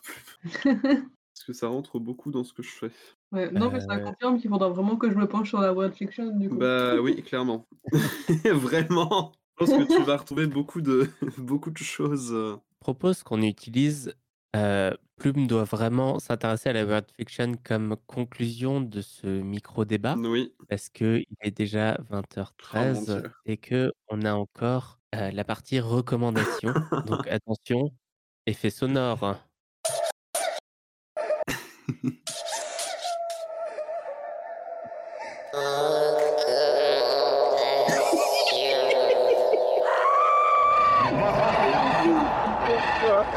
Je rigole à chaque fois, quoi. Ça va. Mais ouais, en fait, tu rigoles tellement à chaque fois que je commençais à me dire, mais en fait, est-ce que le technicien a pris un enregistrement de rire de Marc pour mettre dans son générique? Ce serait incroyable. Il faudrait que je pense à sampler mon propre rire. putain. Alors, euh, non, j'ai juste euh, cherché rire diabolique sur internet. Voilà. Euh, Euh, les- Aïe, aïe, Euh, aïe. Donc, qui c'est qui veut commander, commencer pour des recommandations? Euh, Moi, j'en ai que une. Bien, ou si- sinon, si tu veux commencer. Ah non, non, non, non. euh, Ah, vas-y, moi, je voulais finir. Allez, Albin. Euh, ouais, je vais, je vais commencer parce que, euh, en gros, euh, j'ai commencé à chercher sur qu'est-ce que je pouvais recommander en termes de, de manga de body horror. Et il y avait un truc que je voulais éviter, c'était Junji Ito. Euh, parce que je ne. C'est pas que je le supporte pas, c'est qu'arriver regarder ces, ces mangas me, me met tellement mal à l'aise, rien que sur la couverture, que je ne peux pas, en fait. Euh, je me rappelle juste avoir lu Spiral il y a très longtemps. J'étais hyper mal à l'aise, ce qui est le but quand on lit un Junji Ito.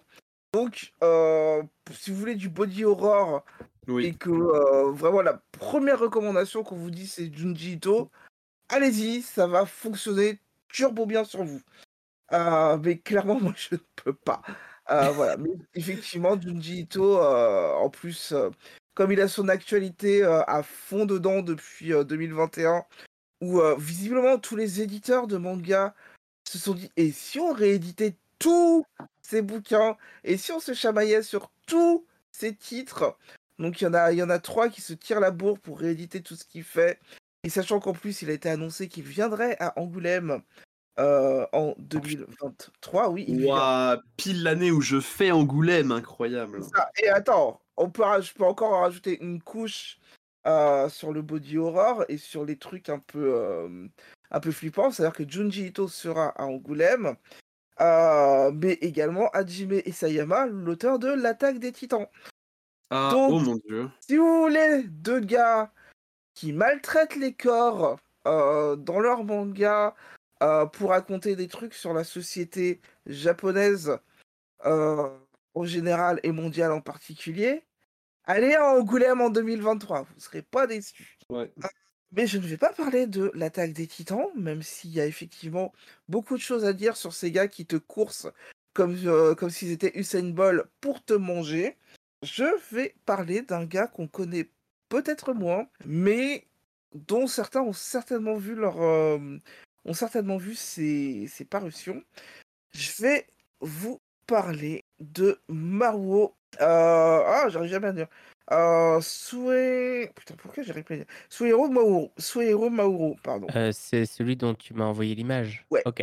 Hop. Donc, c'est la personne que vous voyez en ce moment même. Non, lui, c'est pas lui.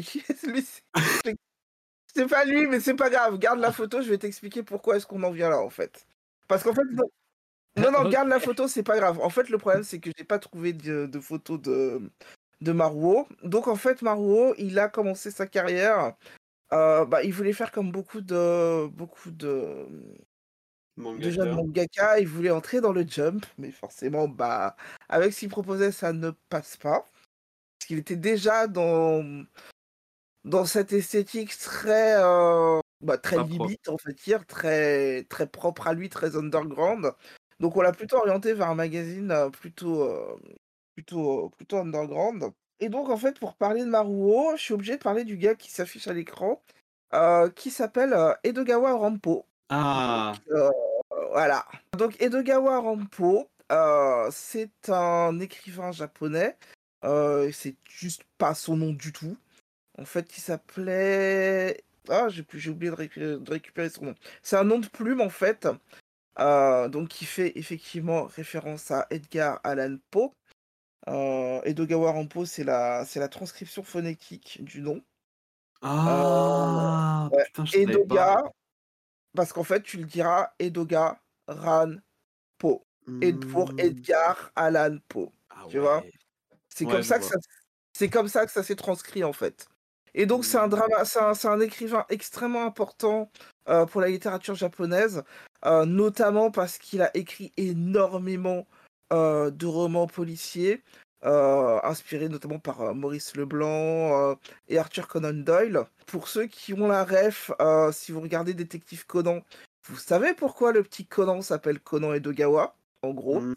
Ah bah oui. puisqu'effectivement, il s'est inspiré du nom de, de ses deux écrivains policiers préférés, donc Conan Doyle et, et, Edogawa Rampo. Et euh, le gars qui l'héberge d'ailleurs, qui s'appelle Kogoro, en fait, est aussi le, le, personnage principal euh, des romans euh, de Rampo, donc le, policier qui enquête.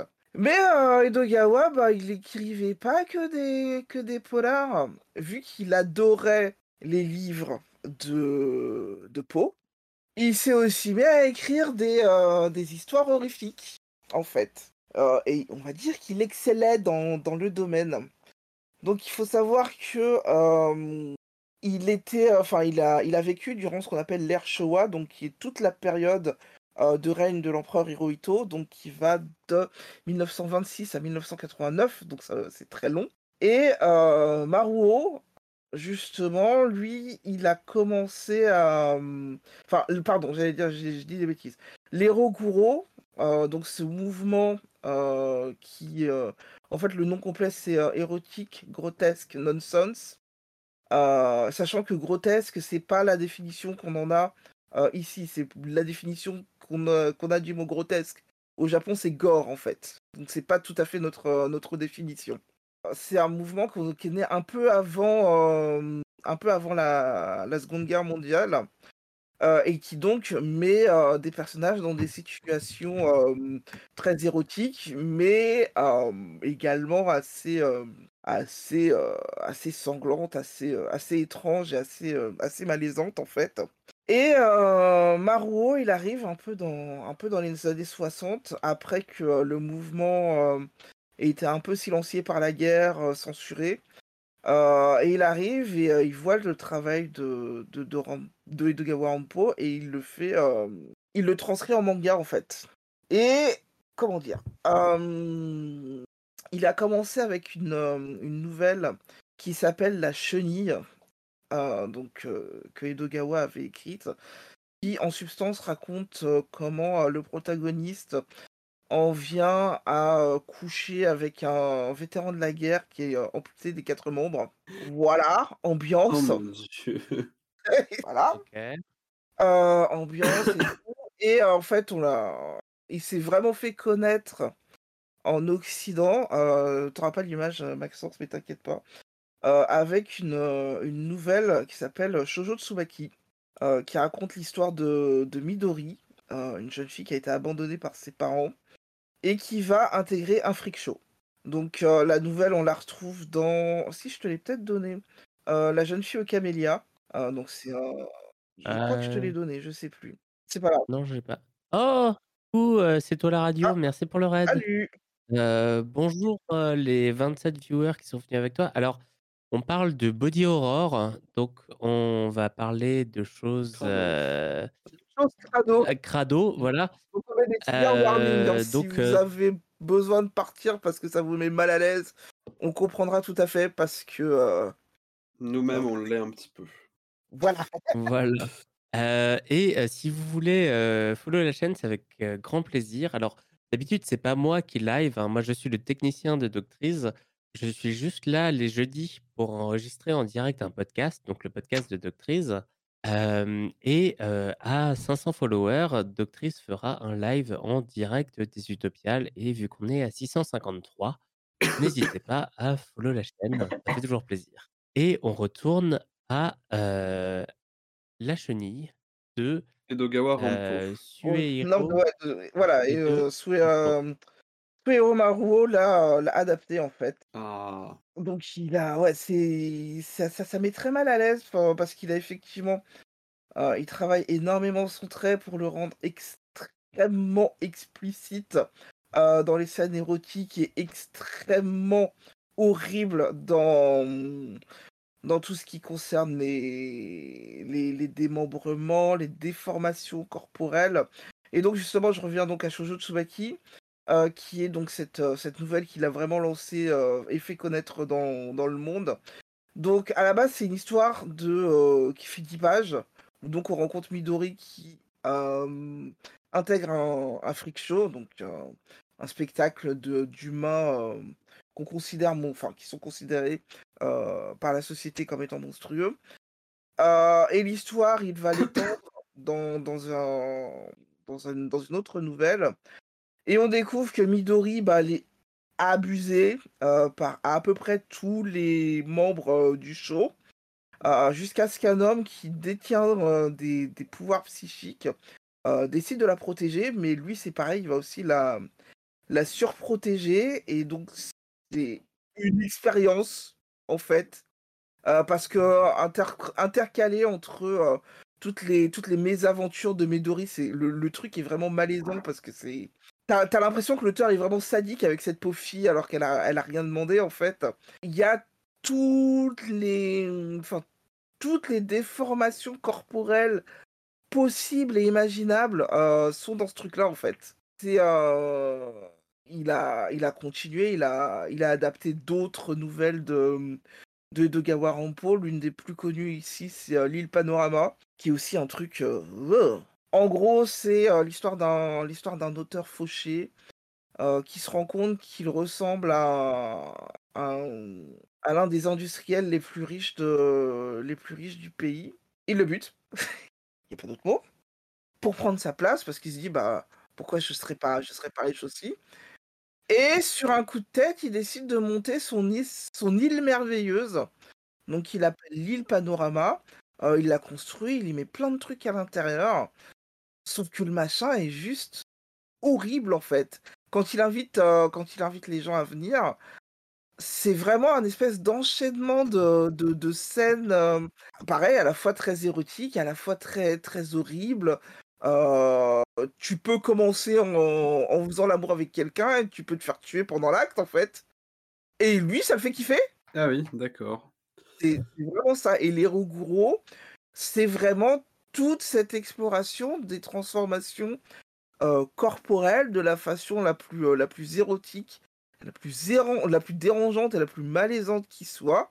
Et effectivement, c'est un mouvement maintenant en fait qui parle plus vraiment. le Shoujo Tsubaki avait été réadapté en 2006, mais ils avaient beaucoup gommé euh, de l'aspect euh, très très gore des représentations de Maruo, même si effectivement le film a, le film a quand même marché.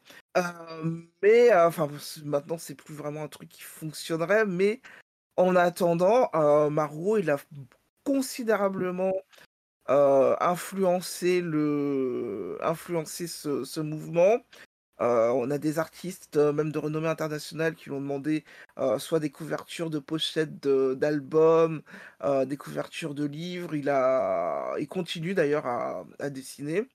Et tous les bouquins qu'il a sortis vont être réédités, sont ou vont être réédités. Donc si vous aimez les trucs sanglants, les trucs sensuels, les trucs bizarres, allez-y. Tout est soit chez euh, IMHO, euh, littéralement ça s'écrit comme ça, IMHO, euh, soit ce sera chez Kesterman, l'un des deux.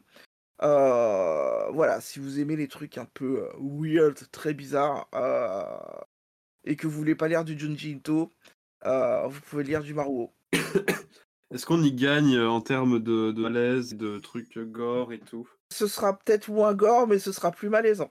D'accord, ah oui, donc Junji Ito est plus grotesque et gore, et OK, c'est je vois. alors, je je dois avouer que ça me pousse pas trop à les lire. Bah, moi, ça m'intéresse parce que ça m'intéresse parce que mon travail, mais ouais, je t'avoue que c'est tendu, quoi. Mais effectivement, comme dit dans le chat, les nouvelles de Rampo, orientées si vous voulez si vous êtes vraiment pas dans le dans dans le gore dégueu, prenez tout ce qu'il a écrit en policier, c'est absolument excellent. Euh, il a écrit des, il a écrit des, des très belles, euh, des très belles nouvelles, euh, des trucs très investis en termes d'enquête. bah, on est dans, ouais, on est sur des, sur du Simon, sur du Maurice Leblanc, sur du Dole, donc des trucs très, très, très bien écrits, quoi. Franchement, foncez, quoi. Si vous aimez pas le gore, mais que vous voulez lire du, du polar japonais, ça, ça fonctionne bien. D'accord. Et non, Uto, c'est pas érotique, mais c'est gore. Euh, désolé, euh, internet a Ouais, craché et du coup, heu, je pense que, heu, on va devoir arrêter le le chat, heu, là, enfin le live là. Je suis vraiment navré, pour tous les les gens qui viennent d'arriver. Est-ce qu'on finit quand même et comme ça on peut rajouter nos recommandations de podcast? Comme ça, il y aura un bonus, pour les gens qui écoutent le podcast. Exactement. Donc j'arrête le streaming, je suis vraiment désolé les gens. Merci beaucoup pour les followers, merci beaucoup, Marc, Plume et Ouais. Albine et Bisous vous au chat. bisous Bisous à et vous, on essaiera salut. de le chat. On est toujours là? Ouais. Hop. Tu peux couper sur le sur le Heu Discord, je crois. Parce que c'est en fait, je voulais mettre, heu, je voulais mettre les 2 un peu en parallèle, c'était très bel heu, très particulier. Donc il y a 2 autres mangas, donc c'est Parasite, donc de Hitoshi Iwaki et Yasuhiro Inuyashiki de Hiroya Oku. Donc en fait, Parasite, c'est un manga qui est sorti dans les années 90, qui a été, heu, adapté en animé, mais seulement, heu, en fin d'année, heu non, c'était quand? C'était en 2015, je crois, et qui a eu, une, un énorme succès, heu, malgré l'écart entre le manga et l'animé. En fait, l'animé, ils ont fait ce que ce qui se passe dans, ils ont fait, ils ont adapté en fait les certaines scènes.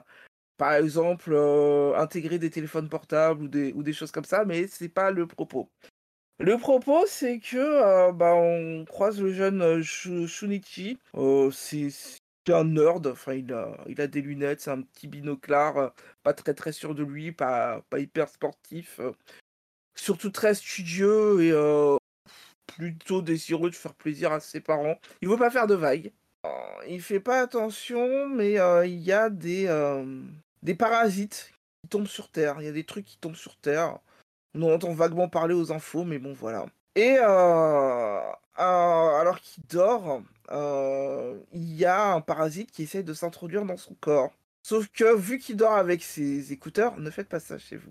Heu, le parasite ne peut pas s'introduire par son oreille, donc il tente d'entrer dans sa main et il ne peut pas posséder son corps. Ce qui n'est pas le cas du reste de la population, que d'autres parasites vont investir et rendre absolument affreux.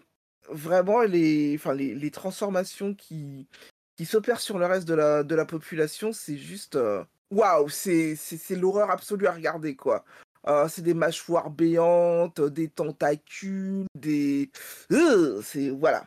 Ouais. Et donc Shinichi lui, heu, Shunichi se retrouve lui avec, un un un parasite qui squatte sa main, donc il va naturellement appeler Migi, qui veut dire droite en japonais et en fait, ce parasite est sentient, il est doué de parole et heu, bah, ils vont devoir s'entendre puisque Migi peut pas partir, heu, que Shunichi peut pas s'en débarrasser parce que Migi veut pas lui laisser se couper la main, en gros. Heu et donc ils vont devoir coopérer, vivre ensemble. Et ça va devenir très intéressant parce que Migi a une conscience, mais il n'a pas ce qu'on pourrait appeler une conscience humaine, donc heu, se protéger, protéger éventuellement, la vie qui vous entoure, et d'autres concepts, relativement humains, il a pas ça. Il a pas ça en réserve, en fait et donc heu, Shunichi, lui, va se rendre compte déjà qu'il peut profiter, des capacités de Migi, notamment un peu plus de puissance corporelle, heu, quelques déformations, hem, à partir des doigts et une certaine capacité à se battre et il en aura besoin parce que, heu, il y a d'autres parasites qui sont là et ils ont bien l'intention d'envahir la Terre, ceux-là. Et donc on a une, on a une histoire qui nous parle beaucoup d'écologie, beaucoup de de morale humaine, beaucoup de de la de ce qu'était la société, japonaise dans les années 90 et ce qu'elle est devenue en en 2015. C'est franchement pas mal quand on n'a pas peur du gore et des trucs un peu dégueux. Heu, c'est vraiment très, très bon. La série en manga dure 10 tomes, l'animé dure 24 ép 24 épisodes, donc vous avez, heu, ça vous prendra pas tant de temps que ça. C'est vraiment une très, très, très bonne, heu, série de suspense, heu, de science-fiction, euh, et de tout ce que euh, un mangaka et euh, plusieurs caractères designers sont capables de faire pour rendre les corps déformés absolument horribles à regarder. Euh, et rendre aussi l'âme humaine extrêmement noire ou extrêmement pure. Ça dépend de, qui est infecté en fait. Et donc pour finir, euh, je, le mettais en, je le mettais en parallèle avec l'astéro Inu- Inuyashiki de Hiruya Oku. Un peu particulier en fait, c'est très spécial. Euh, donc on parle de Monsieur euh, Inuyashiki, qui est un salaryman absolument euh, insignifiant, minable. Sa famille le déteste, il n'y a, pas d'autre mot. Ses enfants le respectent pas. sa femme, si elle pouvait s'en débarrasser, elle le ferait. Franchement, il a, rien fait de particulier dans, sa vie. Là, il vient de déménager, mais la maison, elle est absolument pas selon les attentes de la famille. Franchement, ils en peuvent plus de ce gars-là. Et lors d'une visite de routine, on lui diagnostique un cancer en phase terminale. Il lui reste un an à vivre. Donc le gars était un peu au bord du désespoir. Il se dit, ouais, non, c'est bon, euh, je, vais, je vais me jeter, j'en sais rien, c'est juste pas possible. Et il est sur une colline en train de, en train de regarder le ciel en mode, bon, bah, qu'est-ce que je vais faire? Et il y a une météorite qui lui tombe sur la gueule. Mais vraiment, littéralement, quoi. C'est. euh, bah, littéralement. Salut. Et euh, bizarrement, il y a une météorite qui lui tombe sur la gueule et directement derrière, il y a un vaisseau alien qui est là et qui se dit non mais on a déconné, on a balancé un truc et il y avait des gens sur la colline en fait. Il faut qu'on les répare.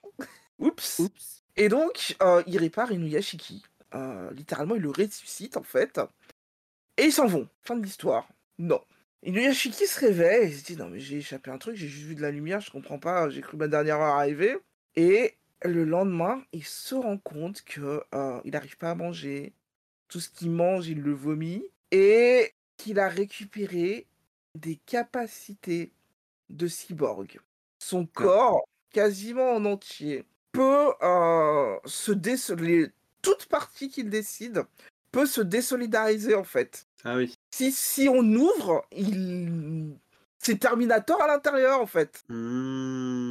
On lui a donné des capacités absolument surhumaines. Se démembrer le, se démembrer le bras, euh, euh, s'ouvrir le, s'ouvrir l'arrière du crâne, mais ça, encore ça accessoire. Par contre, il a récupéré ses poumons et sa force physique d'un jeune homme de 20 ans. Il peut courir un marathon deux fois si l'on a envie. euh, soulever 100 kilos, il n'y a aucun problème. Les aliens lui ont fait ce cadeau et ils se sont cassés. Donc ils ont lâché un humain dans la nature, pouvant faire le meilleur comme le pire. Il sait pas ce qu'il va faire de ses capacités. Tout ce qu'il sait, c'est qu'il ne peut pas en parler à sa famille. Déjà parce que sa famille ne le respecte pas et que bon ben voilà. Et qu'il va finir dans un labo s'il en parle à qui que ce soit. Ouais. Par contre, il s'est rappelé d'un truc, c'est qu'il n'était pas tout seul sur la colline. Et que Mmh. quelques semaines plus tard, il va y avoir des meurtres absolument spectaculaires. Commis par un jeune homme dont il se rappelle avoir discuté avec. Il s'appelle Hiro.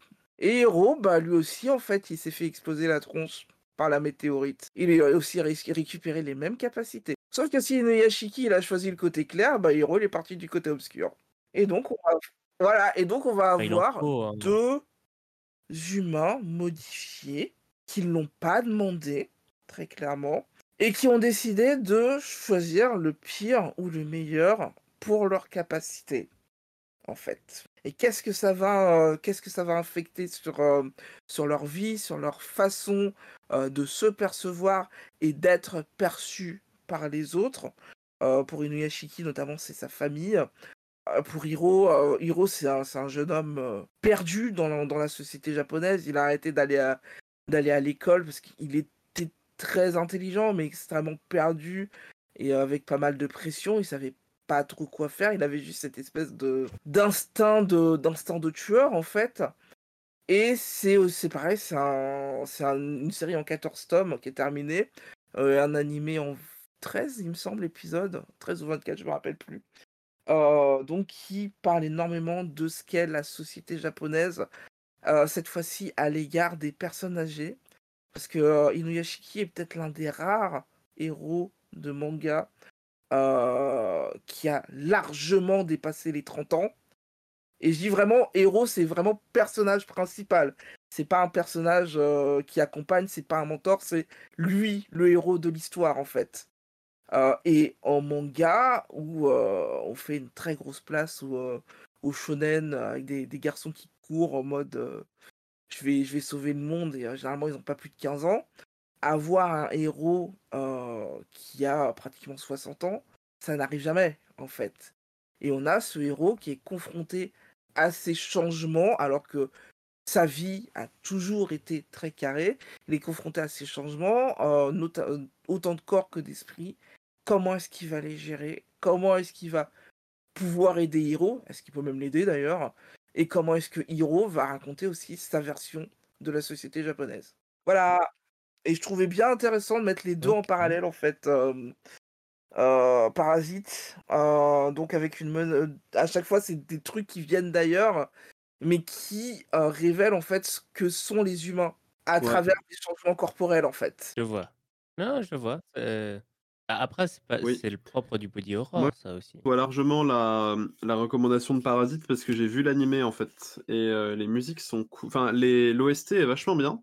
Ouais, C'est excellent. ça fait très techno, mais c'est vachement bien. Et ouais, enfin, la relation entre Miggy et le, personnage humain est hyper intéressante en fait, puisqu'il y en a un qui apprend à devenir plus qu'humain quelque part, et Miggy s'humanise quand même un petit peu. Donc c'est Oui, assez lui, intéressant en fait. lui, il est vraiment là en mode non mais je, je- je suis là pour envahir et puis bah tu, tu vas m'aider à faire le truc alors que Shunichi lui, qui, qui est vraiment un ado qui veut pas faire le sur, une des, sur une des images que j'ai envoyées à un moment il a vraiment la pose du personnage de Shonen il est devenu turbo beau gosse Oui, oui, oui, c'est ça. Miggy Euh, il a arrêté de porter des lunettes parce qu'il en a plus besoin puisque Miggy avec ses capacités régénératrices l'a amélioré en fait Bah oui, il a soigné ses yeux, ouais. Il a soigné ses yeux, euh, il l'a rendu plus fort, et à un moment, il a cette pose en mode cheveux repoussés en arrière et euh, main conquérante, alors que c'est Miggy qui est au bout, et tu regardes le truc, c'est absolument dégueulasse parce qu'il y a des lames de couteau et tout. Bah oui, c'est ça en fait. Passe parce que justement, il est, euh, il est badass comme ça en fait. Bah ouais, c'est ça. D'accord. Euh, Marc, Alors moi j'ai euh, une proposition. Enfin, j'ai, à part, mis à part ce Roland dont j'ai parlé euh, dans la, dans la partie précédente et que je vous recommande, et pas du tout évidemment parce que les forges de Vulcain me l'ont envoyé, hein, c'est pas, c'est pas du tout pour ça. Et, euh, et donc je, ne vais, je vais vous parler du coup d'un roman euh, pareil, hein, parce que c'est pas du tout, euh, c'est pas, c'est pas du tout qu'on me l'a envoyé. Euh, c'est, enfin, c'est deux romans, enfin c'est deux novellas en fait, pour être plus, plus précis. C'est des novellas d'un auteur qui s'appelle Tadé Thompson, qui est euh, afro-américain et qui, euh, non, non, pas du tout, il est britannique. Putain, n'importe quoi. C'est Ouais, un britannique. ouais. C'est un britannique. Il a écrit l'excellente trilogie qui s'appelle Rosewater, qui est un qui est du cyberpunk avec une matrice euh, qui est xénobiologique puisqu'elle est créée par des aliens. Donc c'est vachement bien, mais c'est pas de ça que je veux vous parler. Même si Rosewater c'est vachement bien et qu'il faut le lire. Enfin, moi j'ai lu que le premier tome, mais avec le premier tome c'est une claque, alors lisez les deux autres. Et, euh, et donc moi en fait je vais vous parler de Molly enfin les meurtres de Molly Osborne. Je vous, je, vous parlerai que du premier tome puisque les sinon ce sera beaucoup de spoil. Et donc les meurtres de Molly Osborne, c'est une nouvelle, c'est une novella qui est parue dans la collection Une heure lumière du Bélial. Il y a déjà deux ou trois ans, si je vous dis pas de bêtises. Et donc ça raconte l'histoire d'une personnage qui s'appelle donc Molly Osborne, qui euh, à chaque fois qu'elle euh, saigne crée des des clones, enfin des, en fait à chaque fois qu'elle saigne, des clones d'elle-même émergent de son sang et veulent la buter. Bon, évidemment comme c'est une euh, comme c'est une personne mais- qui a ses règles, eh bien ça marche aussi pour euh, voilà, ça marche aussi pour Ah. les règles. Et, donc, très tôt, ses parents lui apprennent à se battre, à tuer et à se débarrasser d'un corps, puisque, ben, évidemment, euh, quand vous, enfin, vu que quand vous, enfin, et aussi à faire disparaître les taches de sang, donc avec du détergent, de la javel et tout un tas de trucs, puisque, bah, évidemment, quand, euh, enfin, parce qu'évidemment, elle vit dans une. Enfin, je reprends la phrase très cliché, mais c'est vraiment pas ce que vous croyez promis, puisque comme elle vit dans une société euh, enfin, elle finit par vivre dans une société en tout cas. Bah, évidemment, quand vous saignez dans une société et que quelqu'un veut vous bon, bah, déjà, vous êtes obligé de, vous êtes obligé de commettre un meurtre, mais vous êtes obligé aussi, pour ne pas vous faire attraper par euh, la marée chaussée, et vous êtes obligé de vous débarrasser du corps. Ce qui fait que, ben, vous avez des scènes avec une adolescente qui se bute elle-même, enfin, qui bute des images d'elle-même, et les enterre, ou les brûle, ou les balance dans de la chaux, ou je sais plus quoi, enfin, le truc qui les dissout, quoi. Et, euh, et donc, c'est un peu horrible. Et en fait, là, le body horror sert de. Enfin, c'est une sorte de, revisite déjà du mythe du doppelganger, mais aussi c'est une manière de confronter l'individu à lui-même, parce que là c'est littéral, elle se confronte à des visions d'elle-même, et d'une certaine manière, bah, elle doit toujours les buter pour éviter, que, pour éviter de se faire tuer. Et donc on peut voir ça comme une sorte de métaphore du dépassement de soi, mais pas en mode développement personnel à la con, hein, que Tane Thompson il est beaucoup plus intelligent que ça, mais en mode bah, dépasser ses traumatismes, dépasser le déterminisme, dépasser son éducation, et surtout euh, bah, parvenir à s'intégrer dans un, dans un monde où euh, bah, on dispose d'une particularité euh, assez, assez terrible quand même. Et donc le premier tome parle de ça, je ne vous parlerai pas de... Je ne rentrerai pas plus dans les détails parce que ça va vraiment beaucoup trop vous spoiler. Euh, ce sera en trois tomes. Les deux premiers tomes sont traduits donc dans la, connexion, dans la collection pardon, Une heure lumière du Bélial. Euh, l'éditeur a acquis les droits pour le troisième tome qui est sorti ou va sortir, enfin en anglais, et ça va sortir en français euh, l'année prochaine, je crois. Mais il faut dire ce que je. Là, faut faut prendre ça avec des pincettes parce que je vous, je vous en parle de tête, quoi. C'est rare quand même les séries de novella. Euh, bah en fait, euh, je sais pas si apparemment, je... enfin apparemment, il n'avait pas prévu de faire ou quoi, mais en fait, le... ça a énormément plu au public et du coup, euh, ça, ça l'a possiblement, ça l'a potentiellement décidé à faire des suites. Alors à confirmer parce que là vraiment, je parle de tête, mais vraiment de tête. Il n'y avait pas un truc dans. Il me semble qu'à la fin, ou alors je confonds, mais il me semble qu'à la fin de, euh, du livre, il y a une interview de l'auteur où il explique que euh, quand il était jeune, il détestait les, les séries avec des suites parce qu'en fait, ça. Euh, la plupart du temps, il n'avait pas l'argent d'acheter trois livres et du coup, ça le saoulait de pouvoir avoir que un tiers d'histoire parce que c'était une trilogie. Ouais. Et que en fait, il était un peu revenu là-dessus en grandissant parce que déjà les bibliothèques existent et ensuite il a un peu plus euh, les moyens de s'acheter des livres s'il en a envie. Ouais, oui, parce qu'il est psychiatre, je crois. De... Il est soit psychologue, soit psychiatre de, de métier. Ouais. Mais du coup, moi j'avais lu ça et du coup j'avais interprété que il avait quand même un peu pensé le truc mmh. comme une série. Et sinon, il n'aurait pas parlé de son rapport aux séries dans cette interview pour le tome 1, quoi. Oui, c'est vrai. Alors, il en aurait parlé pour le tome 2. C'est vrai, c'est vrai. Mais du coup, oui, il y a, y a trois tomes, enfin, il y aura trois tomes. Les deux premiers sont disponibles en français. Et par contre, bon, bah, globalement, trigger warning, euh, beaucoup de choses, hein, euh, démembrement, violence, gore, euh, je peut-être des trucs sexuels, mais consentis. Enfin bref, mais oui, non, non, mais, mais voilà quoi. Euh, dans le deuxième tome, il y a une explosion de quelqu'un à cause de quelqu'un. Voilà, si vous lisez le deuxième tome après avoir entendu ça, ou si vous l'avez lu, vous comprendrez très bien. Et, euh, et voilà, c'est donc globalement, bah, soyez prévenus, parce que voilà, c'est pas forcément joyeux à lire, mais c'est ultra prenant et c'est euh, très énervé. Et la camarade Fran Basile avait fait une chronique très très bien, enfin avait, avait écrit un article sur le personnage de Molly qui était hyper intéressant. Voilà. Merci. Plume. Ouais, en fait, je voulais parler d'un livre que j'ai lu il y a plusieurs années maintenant, qui s'appelle Les étoiles sont légion, écrit par Cameron Hurley. Yes. Qui est un livre totalement incroyable et pas forcément très bien compris par enfin, une certaine partie des gens. C'est pas très bien compris par les mecs en gros. Mais c'est un livre que j'aime bien résumer en disant que c'est une histoire de vagin dans l'espace. parce que c'est exactement ça.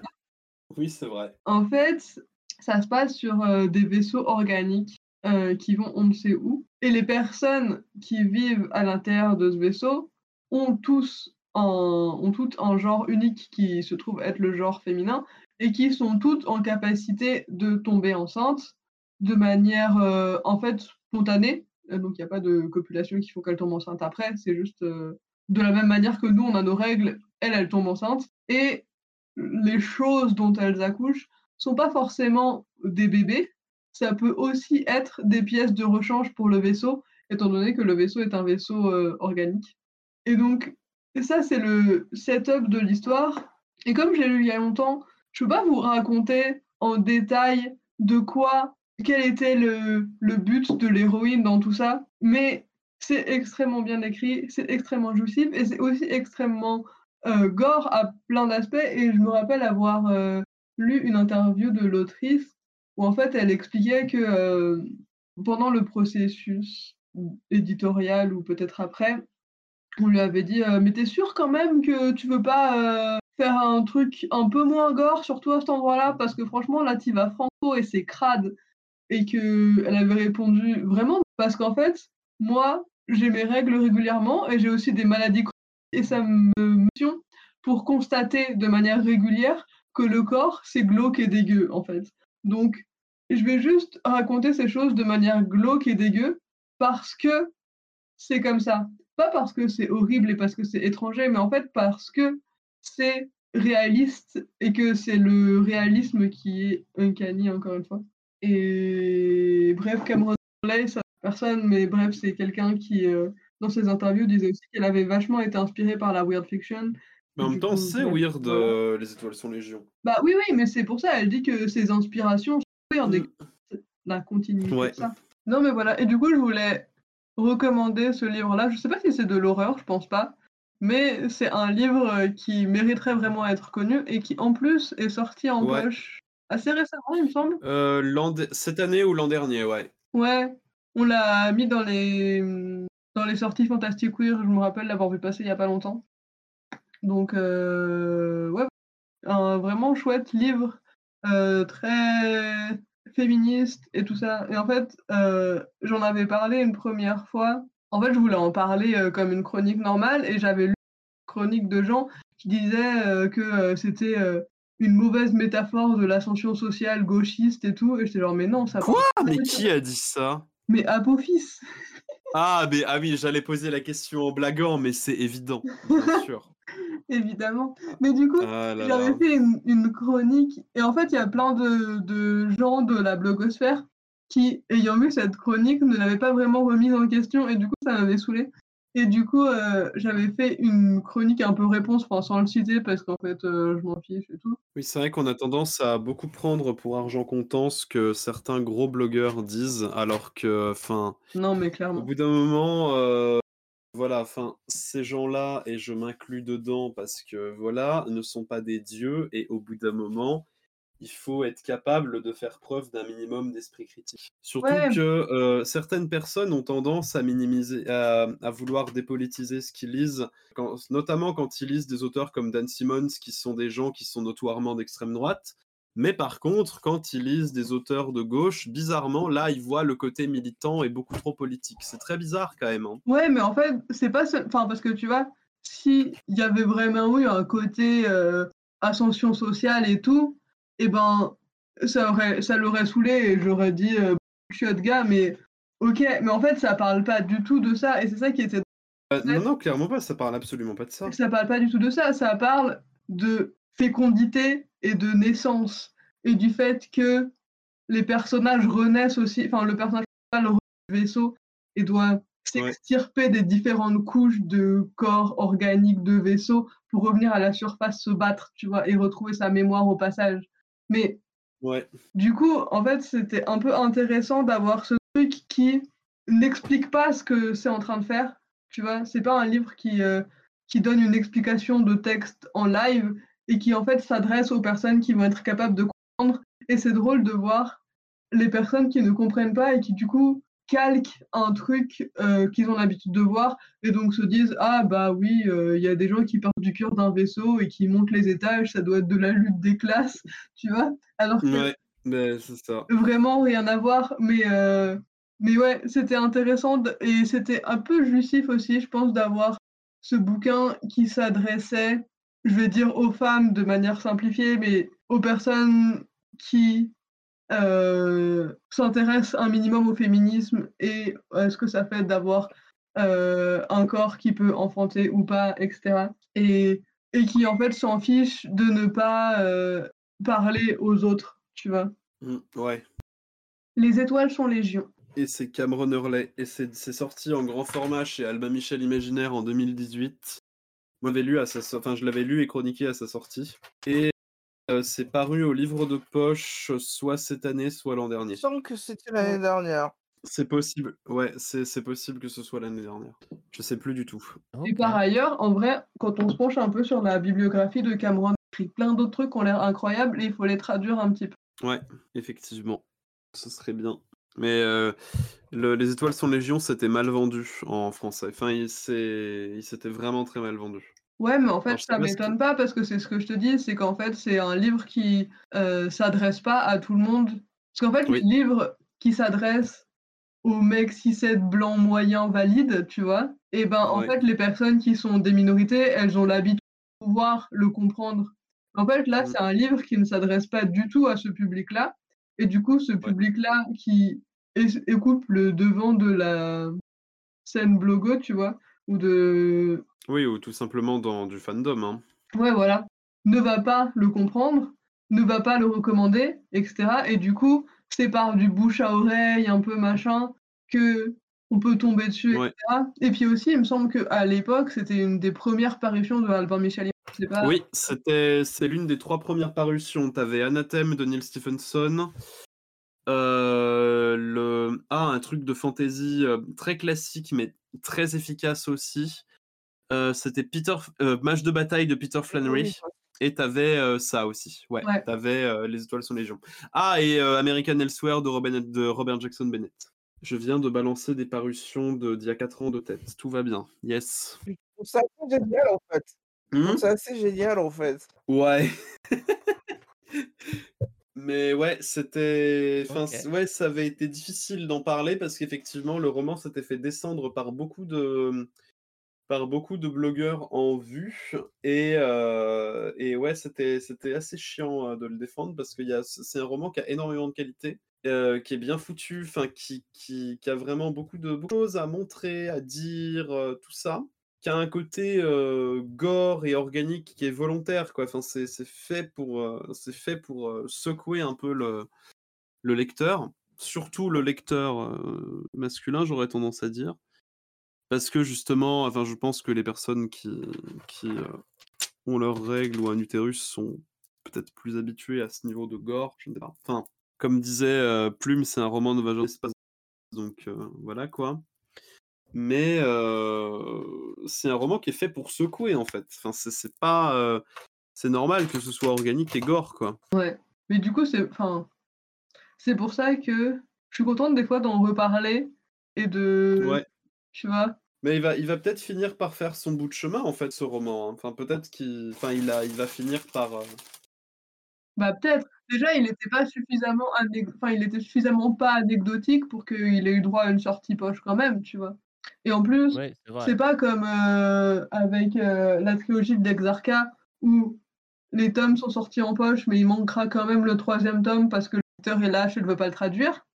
Euh, donc la trilogie derrière de l'Exarca, qui est une, trilogie écrite par Young Halley.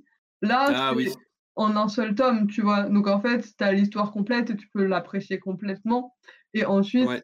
euh, si il y a une envie d'autres éditeurs ou même de Album Michel Imaginaire de traduire un autre euh, quelque chose d'autre, il n'y a pas besoin de se dire ah il faut que ce soit dans la même collection, dans la même maison, machin, parce que il y a déjà le tome 1 qui est paru et on pourra pas Ouais bah oui. mettre le tome 2 parce que il y a toujours euh, moins de tomes euh, qui se vendent de tome en tome, donc enfin bref. Oui là c'est ça, c'est un stand-alone. hein. Ouais. Parce que de toute façon ils avaient déjà commencé par deux romans Ok. qu'ils avaient coupés en deux. Enfin du coup euh, Anathème qui avait été coupé en deux et Mage de bataille aussi. Parce que c'était des romans qui étaient très très gros en VO et ils n'avaient pas le choix de. de enfin, ça aurait été, ça aurait coûté très très cher de faire juste un, un volume. Merci d'avoir suivi Untitled.mp3, l'émission que personne ne veut conclure. N'oubliez pas de trouver un titre à vos émissions. Bisous. c'est validé. C'est du génie, putain, mais c'est incroyable.